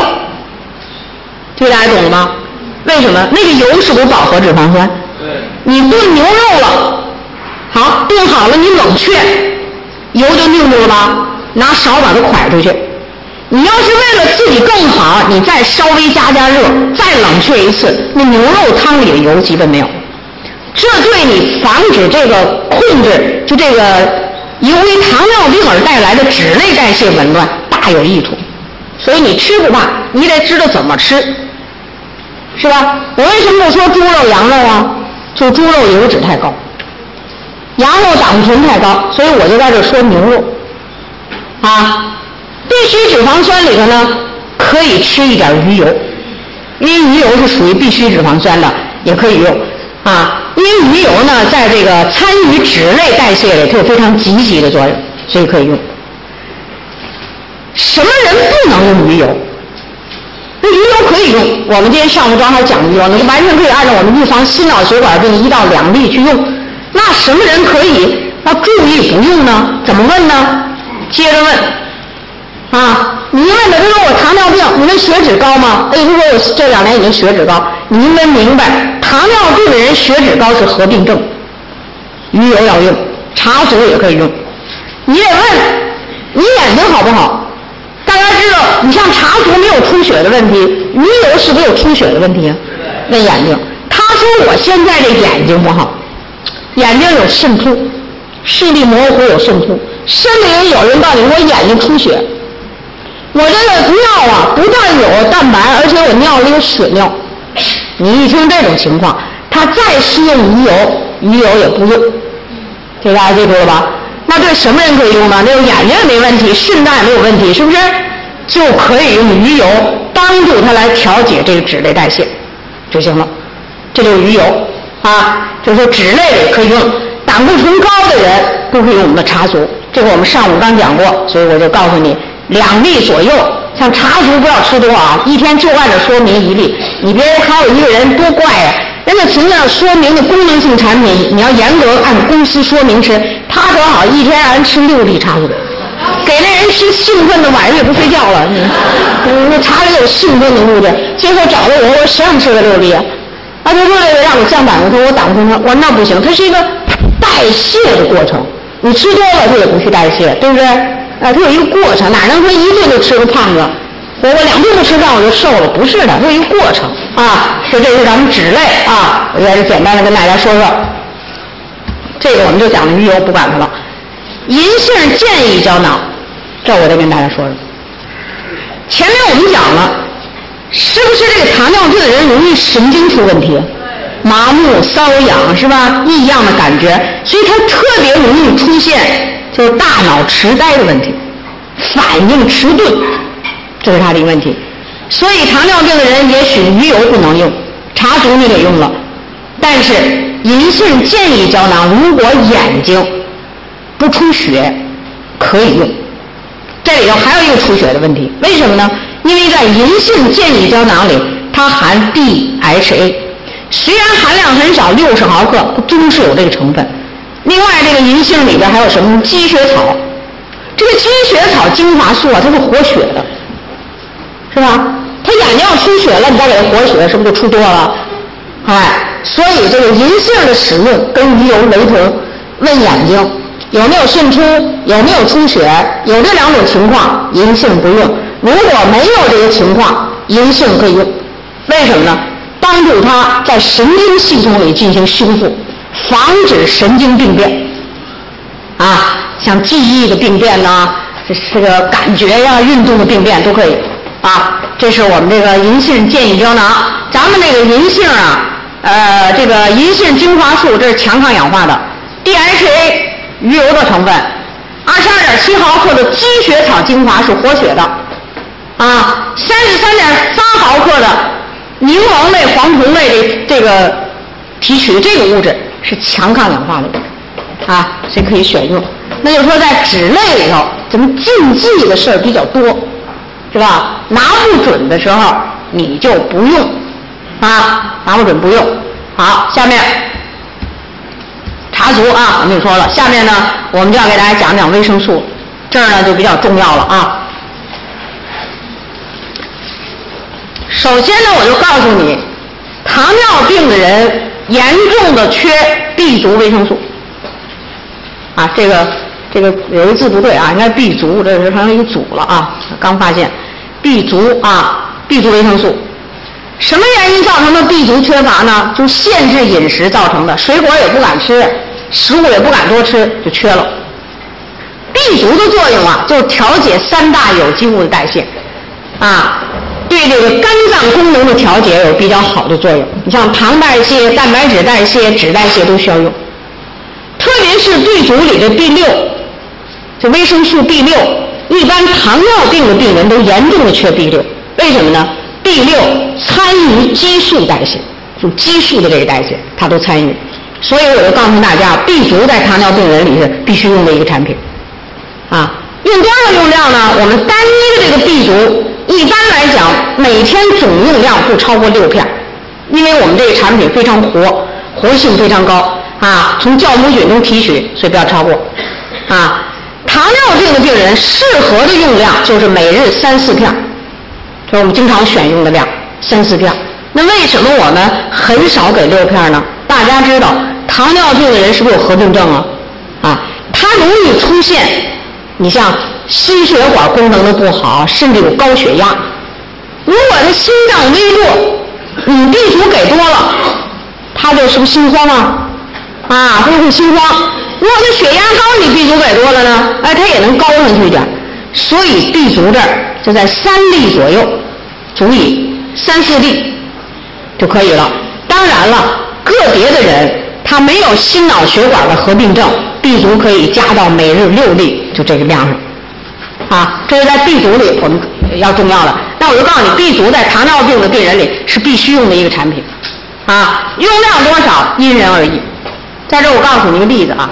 咱们内蒙啊，有这么一个，有这么一个人，糖尿病，他心脏不太好。我们的营销人员呢，给他配的这 B 族呢，吃三片。咱们这一片 B 族里头含量最少的是 B 一、B 二、B 六的，都一点二毫克哈。你别看它是一点二毫克，如果吃苹果的话，一片一点二毫克，要吃苹果解决这个问题的话。你得大约吃十到十二公斤的苹果，才含有我们这 B 一、B 二的一点二毫克的这个量。为什么呢？苹果含 B 一、B 二、B 六特别少，而且都在苹果皮里。你现在谁吃苹果吃皮呀？削皮是吧？二两苹果含 B 一、B 二、B 六，一般就是零点一毫克，就这么少。你要削了皮，连零点一也没有。就零点一、零点二，啊，他吃完了以后啊，一兴奋啊，心脏发慌。我们那边的营销人员不太懂这道理，没管他。过两天又慌，后来一看慌的不行了，就来找我。啊，那天我记得我正好要上飞机，这要关机，我看手机响了。我一看这是内蒙的一个老营销店，找我什么事？我说我呀，马上上飞机让关机了，等我到下一站的时候你再找我吧。到下一站我一问是这事我说减量。他一跟我说一个，他说为什么用了以后，呃，血糖控制的不错啊？这这怎么老心慌啊？我说你是不是 B 族给多了？那他说吃三片不多呀，那对他可能就多。对，是这量不大，但是对他就不适合。最后我说减量，减下一片了还不行，最后一天就吃一片，就上午半片，下午半片，什么都好了。这是不是每个人不一样啊？原则一样，用量。有差别，啊！就刚才我讲的 B 族，我就跟大家提了一下。下面抗氧化的东西，抗氧化的啊，抗氧化的是 ACE，啊，第一个呢，它抗氧化有什么好处？从抗氧化的这个理论来讲，那就是说得糖尿病的人，这个人先老什么呢？他先老的是胰岛细胞，有人先老腿，有人先老血管。这种人的遗传基因，他先衰老的是胰岛细胞，所以我们得得让这个胰岛细胞增加寿命，抗衰老。贝塔胡萝卜素针对的是不是上皮细胞啊？那我们这一线的细胞，腺体细胞是什么呢？我们人体里所有的腺体细胞，包括你的唾液、泪腺这些细胞，都是上皮细胞，所以贝塔胡萝卜素要用啊。那用多少才能达到抗氧化的目的呢？一般你用按咱们瓶上说的用一粒两粒不行，它那只能补充营养。要达到抗氧化，用量要偏大一点，所以一般我们都得用四到六粒，才能抗氧化。咱们瓶上说的那说明，只能让人体里变成 A，变成维生素 A。真正的抗氧化作用不是 A，是贝塔胡萝卜素，所以你得多吃那么两三粒，是不是才有贝塔胡萝卜素去抗氧化呀？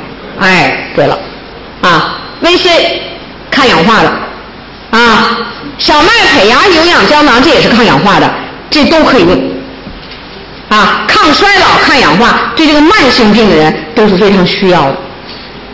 那么在这儿呢，我要告诉大家，这个得糖尿病的人有一个问题。就是他想把贝塔胡萝卜素变成 A，有困难。为什么有困难呢？就是他全身呐血糖高，五脏六腑的功能都低下，是吧？血细胞泡在糖水里，全身所有脏器的细胞那个液体含量的糖都高，所以肝功并不是太好。那我们怎么解决这补充 A 和贝塔的问题呢？那在这我告诉你，比如说。前面 B 族这个人吃了四片 B 族，单一的 B 族，我现在我不让他变 A，我想给他直接补 A，那我就给两片 B 族，两片多宝，我们那个儿童多宝里是不是有 A 呀？有吧？啊哈，有有这个 A。好了，是不是解决了 A 的直接来源呢？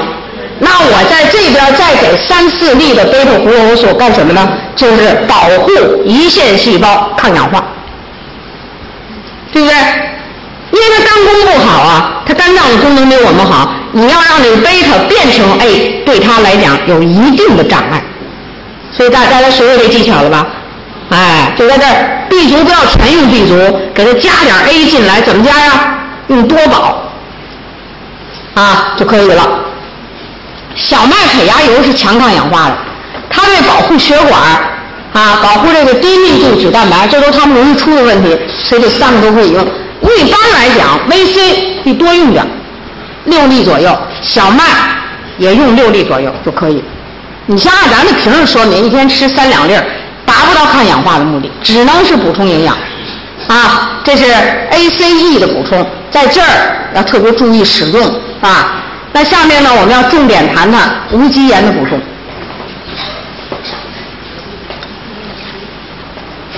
在这儿呢，我就告诉大家一个这个，在这个医学上啊，对糖尿病病的这个研究的结果，就它的结果叫什么呢？糖尿病的病人补充无机盐，比我们所说的维生素还重要。就从这重要性来讲，无机盐比维生素还重要。啊，虽然 B 族是在合成胰岛素里，它是一个重要的维生素，啊，在酶代谢、激素代谢里都缺不了 B，但是它和无机盐比，它没法比。这个重要性在无机盐里显示的更大。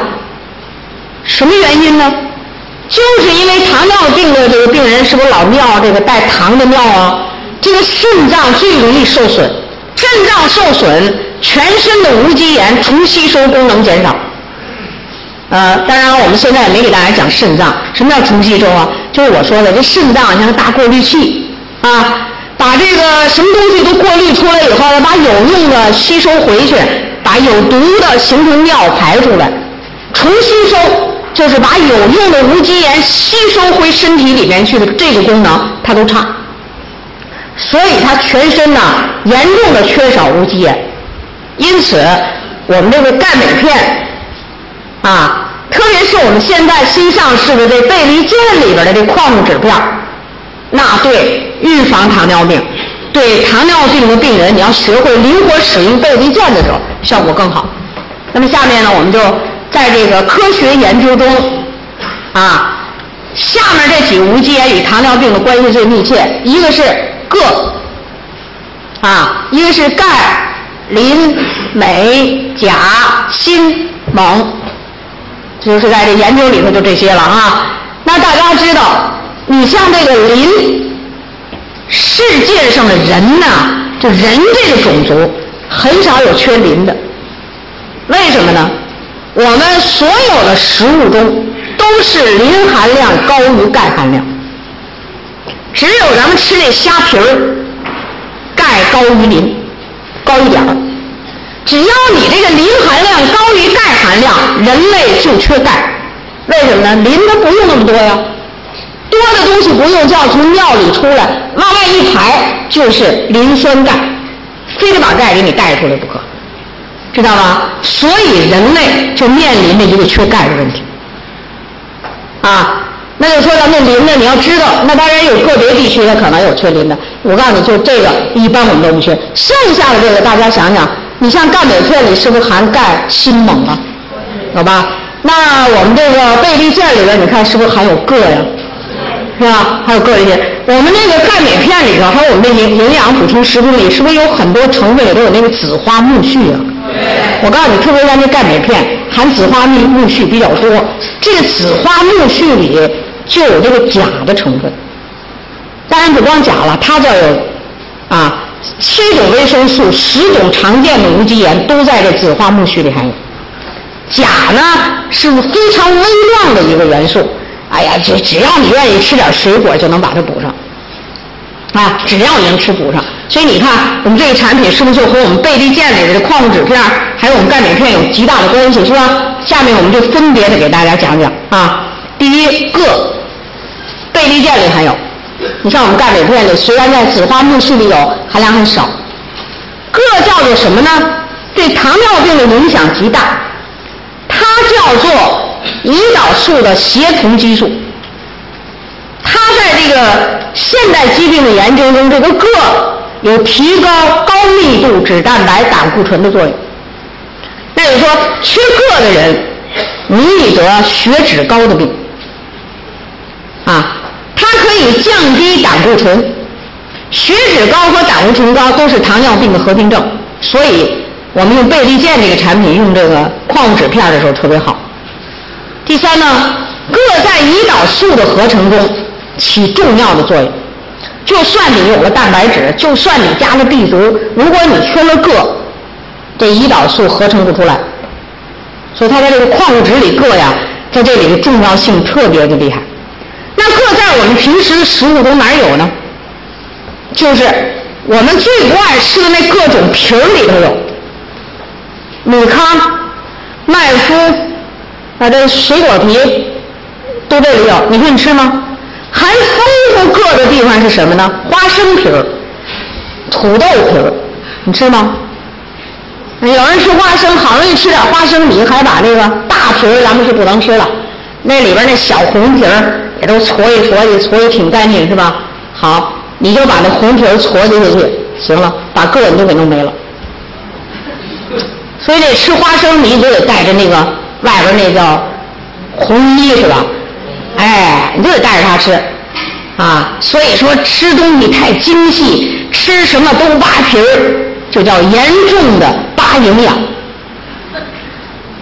是吧？土豆皮，想想我们七十年代，远了不说。谁家吃土豆是现在的刀削皮？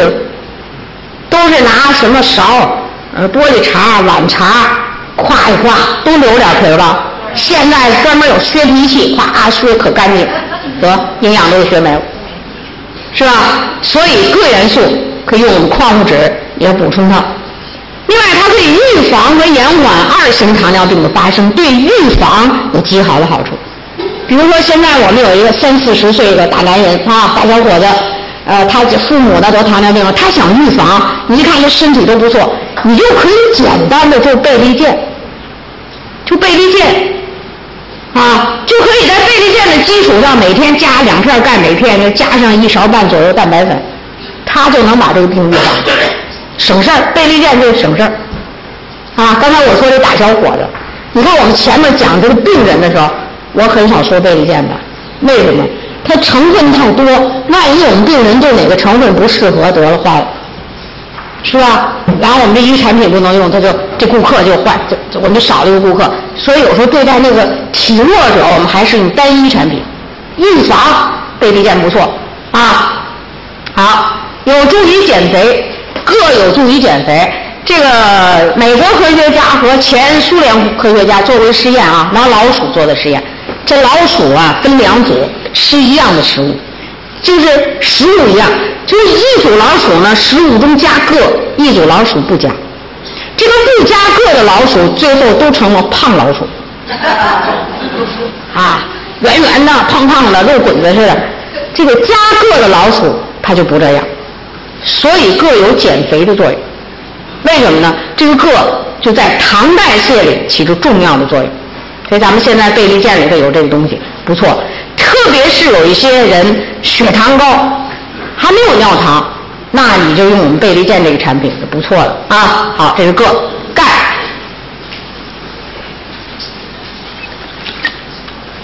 第一个呢，我就告诉大家，什么人爱得糖尿病呢？酸性体质的人，啊，就新陈代谢中啊酸性物质多的人。那酸性物质多的人，他为什么酸性？就不爱吃水果蔬菜，就是爱吃饱饭，爱吃肉，爱吃动物性食物，容易酸性体质。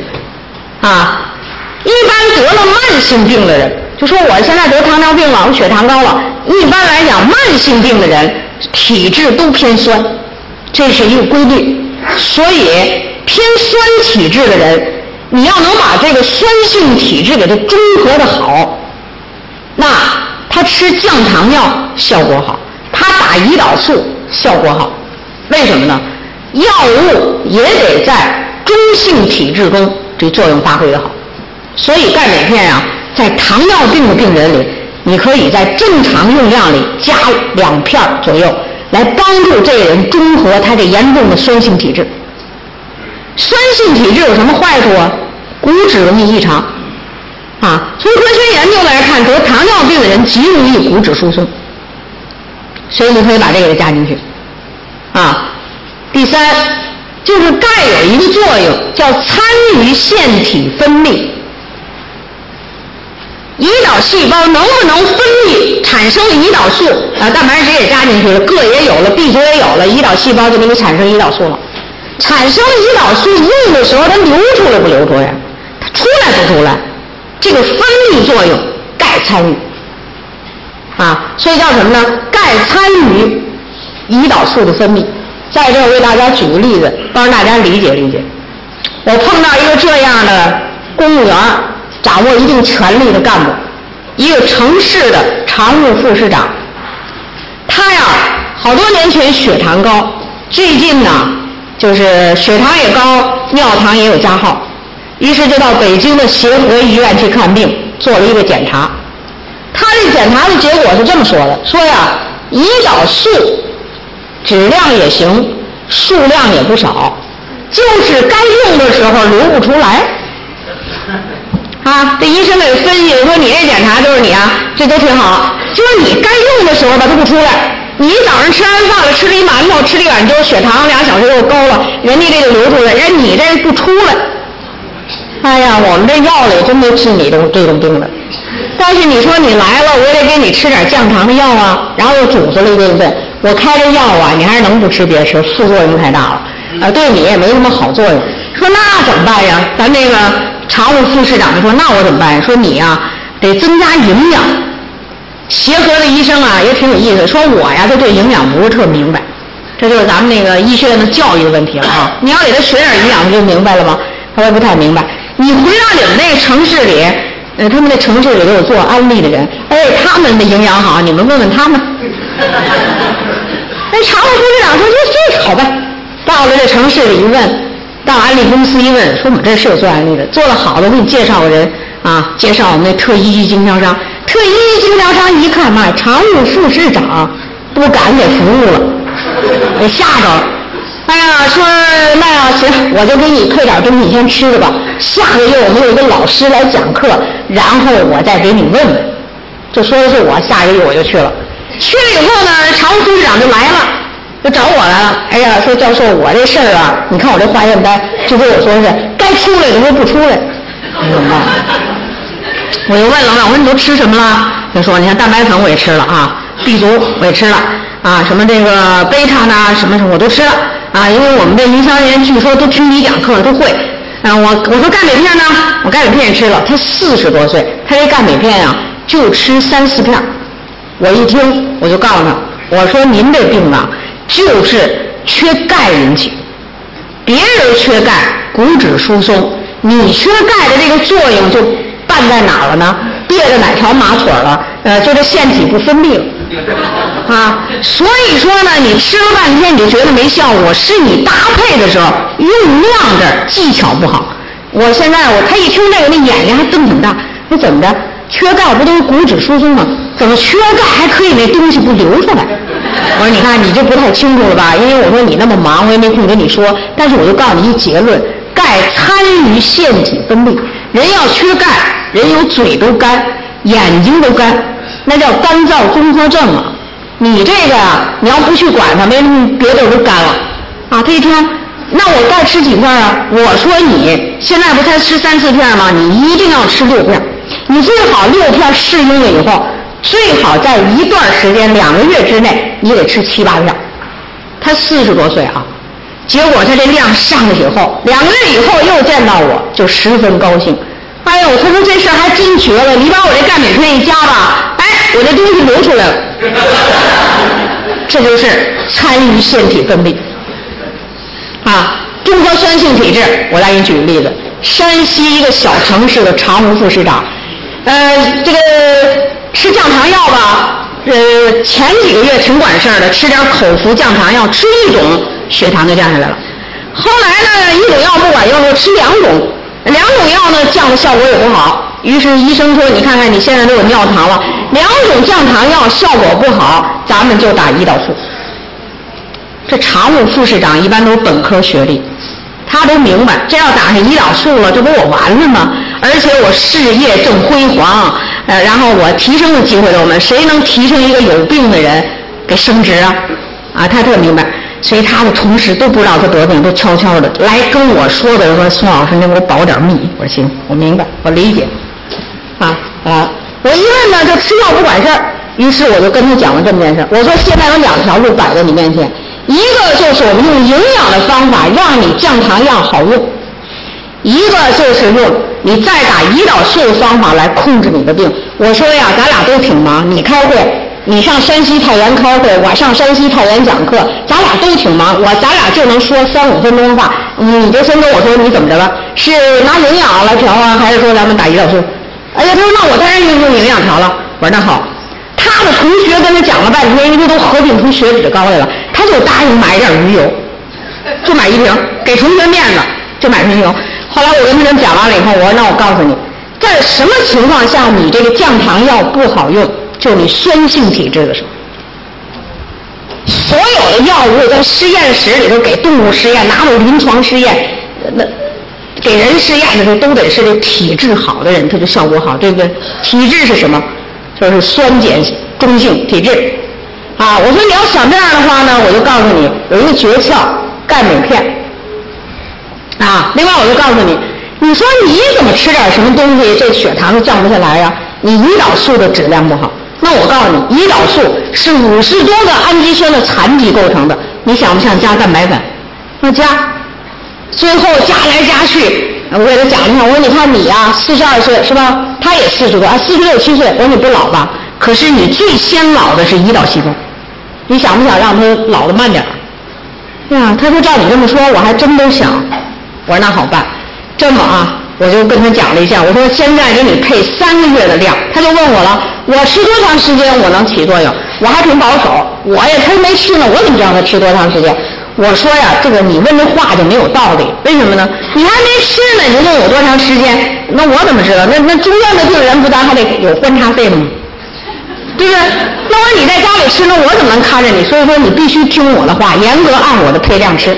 结果我们把钙量给的最多。蛋白质刚才也就我讲过了，结果他吃了以后他就走了，他那同学就这么跟他说了三五分五五分话，买了三千六百多块钱的产品，仨月走了。他同学就纳闷，这可是我最好的同学啊！宋老师，你这么给我这么一讲，万一效果不好怎么办呀？我也没理他们，我讲完课我就走了。又隔了大约有一个月的时间，我又到山西去了，接我的人一见着我就说：“宋老师，你很累，你坐在车里别说话，听我跟你说。”大家都知道我嗓子累啊！刚才你坐车里，你不用说话，哎，你就跟他耳朵听我说。我跟你要说什么？我报告你喜讯。我说什么喜讯？就上次我那同学，就那个要打胰岛素那个，你那一下买了三千多块钱三个月的产品，现在吃了一个月，血糖直线下降。我一听，我能不高兴吗？而且他做了一个血糖下降的图表，和在电脑里做的那曲线，一路下降。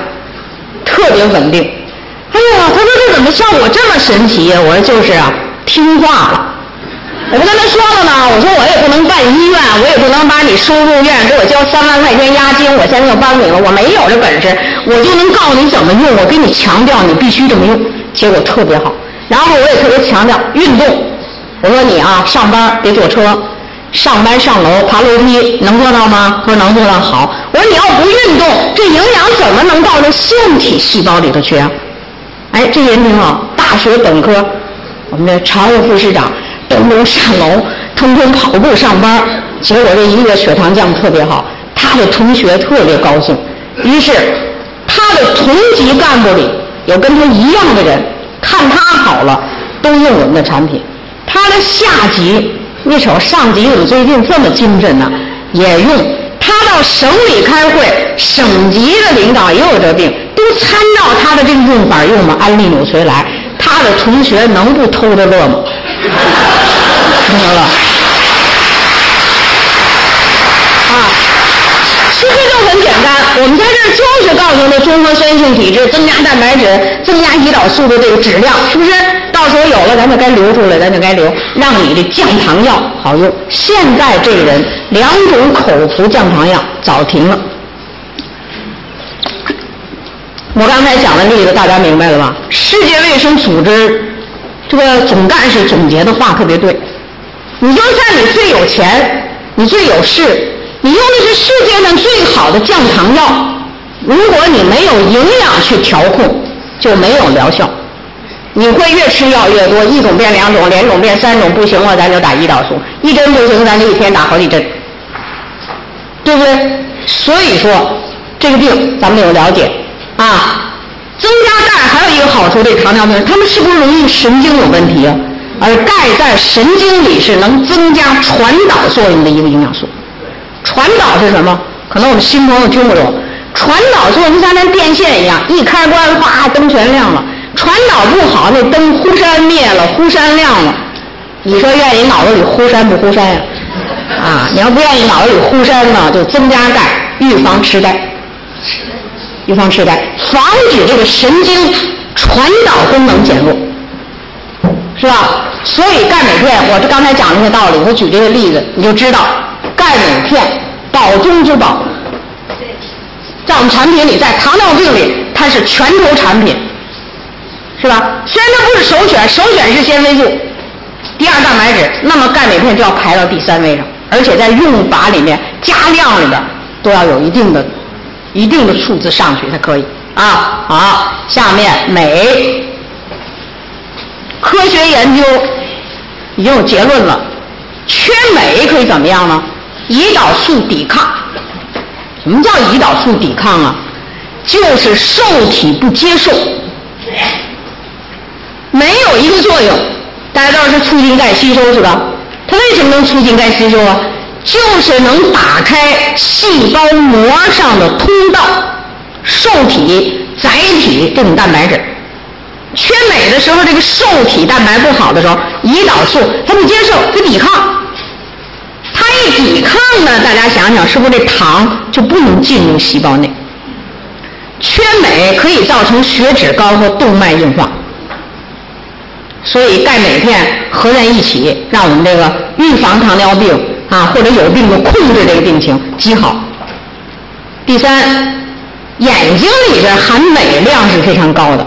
我们眼睛需要大量的能量，镁参与能量代谢，在能量代谢里，它参与什么呢？我们叫 ATP 的代谢，ATP 酶的代谢。这 ATP 是什么呀？叫三磷三腺苷的代谢。能量够了，人才炯炯有神。对不对？你看糖尿病呢，往往在视网膜上出现病变，所以补充钙镁片对眼睛有好处。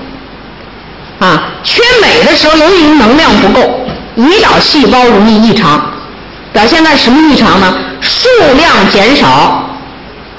咱们人类的胰岛细胞，呃呃，从从那胚胎里边的一个变两个，两个变四个，几何数期长出来的。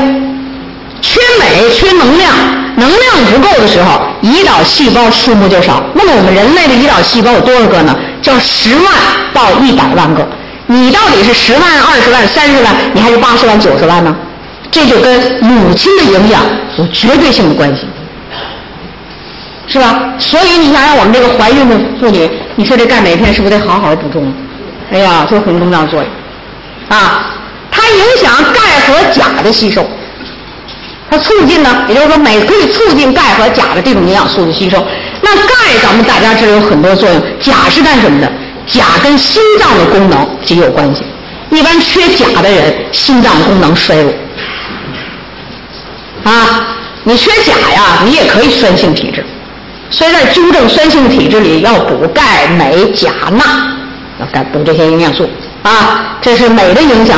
大家在这儿记住一个重点：我们孕妇。这可是一个起始的关键性的人物，是吧？哎呀，你特别是家族中就有糖尿病史的这种家族，你在生育后代的时候特别注意孕期营养。好，下面心，心参与糖代谢，它参与糖代谢是干什么呢？主要是参与与糖代谢有跟那个酶有关系的这种东西。酶是什么呢？特殊的蛋白质。啊，缺锌，糖代谢也会有问题，能量不够。啊，锌在胰岛素的这个问题里边，它参与什么呢？胰岛素的合成、储存、释放。合成里它是个原料，你生产出来了，你得在这细胞里存住，用的时候就流出来，没用的时候就在这存着，这跟锌有关系。释放，用的时候你就往外给我流出来，跟钙有关系，跟酶有关系，也跟锌有关系。所以我说，我遇到的那几位公务员似的那种那样的人，掌握这种权力的人，他们压力重啊，经常有应酬，得了这个病，钙镁片一上去一加量，效果就出来。啊，第三，它可以提高二型糖尿病胰岛素受体的敏感性。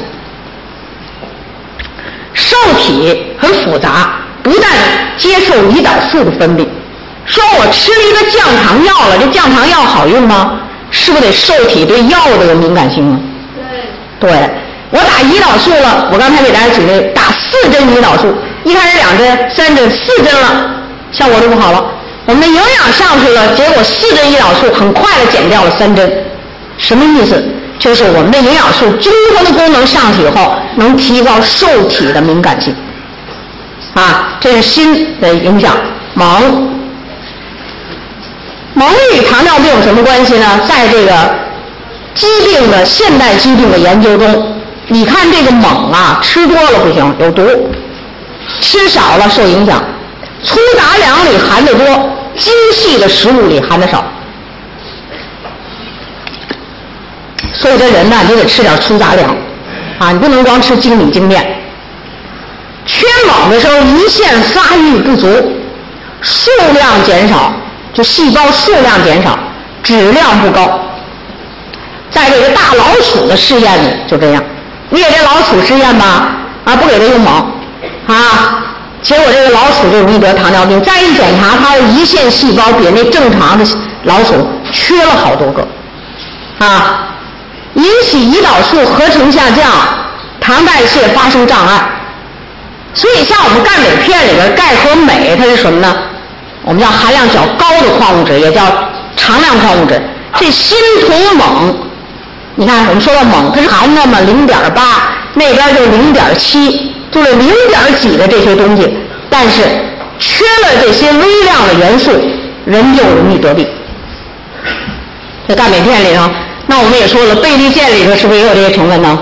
哎，实际有这个成分。所以我就跟你讲，矿物质在这个糖尿病的调节里啊，占着非常重要的地方。早在八九年，八九年的时候，我们国家呀，在这个广州市召开了一个叫第二届矿物质微量营养素补充研讨会，就这么一次会议，六百多位学者专家参加研讨，啊。当然了，你像我们国家营养学比较落后，就是把国外的八九年嘛，我们刚刚改革开放不久，是吧？把国外的很多东西在这会上交流，最后得出的结论是，现代人得的这些现代病，你像我们今天心脑血管病、糖尿病啊，包括癌症，都叫现代病。它有一个发病的机理，就是缺少微量的营养素，人就容易得这类的病。啊，你像在这个国际上，对这种病的研究已经不研究药了。为什么药都研究到头了？反正就这个了，胰岛素了，是吧？哎，那下边我就提高胰岛素的这这个成成这个成分，或者是提高它一个工艺水平，到头了。那么他现在在国际上对这些常见的人类的这种现代病，他研究什么呢？营养学的研究。缺什么营养，你胰腺细胞没长好；缺什么东西，你这该出来也出不来，流也不往外流，是吧？又缺什么东西就不能合成，他研究这个了。我们呢，还停留在用药的这个水平上。所以，当你进入安利公司，听上一些这个课，你就会把眼界打开，对现代疾病的调节，你就会改变你脑袋里原来很多固有的一些东西。啊，很多固有的东西，这刚才我们讲了矿物质调节，所以大家记住啊，我们这个钙镁片的调节非常重要。最后，我就刚才就教给大家怎么用，我也举了一些例子哈。其实这里这里边有好多例子都特别有意思。刚才我给大家举的都是最近发生的例子，其实好几年前就这样的例子就不断的出来。啊，最近就你们河南洛阳七八十岁老两口全是病，哎呀，一身的病，找谁谁都不知道怎么办。最后这电话传来传去到我那儿，我一听，我就跟那个老太婆讲，这老太婆还想部队卫生员出身我说我告诉你，你要不把钙镁片补好，就你这一身的毛病吧，永远也好不了。啊，而且他将信将疑。不相信，因为什么呢？公费医疗，部队级的享受啊！公费医疗，他不相信。我说你试一回，结果说好，一共吃了不到两个月，老两口心脏病、血压、什么血粘稠度、什么血糖、尿糖，哇，全都控制挺好，我觉得简直是神了。所以过年的时候，说死给我打一电话，一边拜年一边又问了我一大堆问题，然后打电话把我举的那个。胳膊都麻了啊！他那边才说谢谢宋老师，一个多小时你给我个人上了一堂课，我那是电话授课啊。后来才告诉我，正因为我自己好了，我今年都七十多岁了，宋老师，咱俩有一天能见面，没见过啊。电话声音很熟悉，说我早晚有一天咱俩能见着。另外我还告诉你，我现在已经不是用产品，我我开始做安利了。你看为什么自己好了是不是就要做啊？所以我就告诉你，现代疾病就跟这健康四要素有关系，营养要均衡。均衡是什么意思？你该要的就得要多，不该要的不能要，是吧？那对糖尿病来讲，你得知道他什么吃多了，精米精面淀粉，对不对？那个得控制。那他缺什么？净缺的是营养素，缺蛋白质，缺维生素，缺矿物质，而且矿物质还挺重头戏的这块。是吧？那你知道，适量的运动，一定要运动。根据你的顾客的体力，你来给他讲散步，还是快走，还是慢跑，还是爬楼，你给他讲讲运动。充足的睡眠，什么时候养这个内脏器官呢？白天呢都是这个应激反应啊，要讲课，要学习，要这样要那样。晚上睡眠了，这五脏六腑才开始得到营养。所以你要睡不好觉，这个胰腺细胞你想想能得到营养吗？得不到。得了病不要害怕，你对病有了一个正确的认识，你就有正确的做法，你就知道这个病就跟吃饭有关系，那你就在营养上多下功夫，在运动上多下功夫，它就不会发展的那么厉害啊。那今天下午呢，我们就给大家讲了一个糖尿病的调节方法啊。怎么样？大家能不能把我们的产品用的好一点了？好一点哈，好，啊，好，谢谢啊。那么下面呢，我跟大家说说，我想问问我们场上今天下午有没有新来的人呢？上午没来，下午来的人，好吗？举手吧。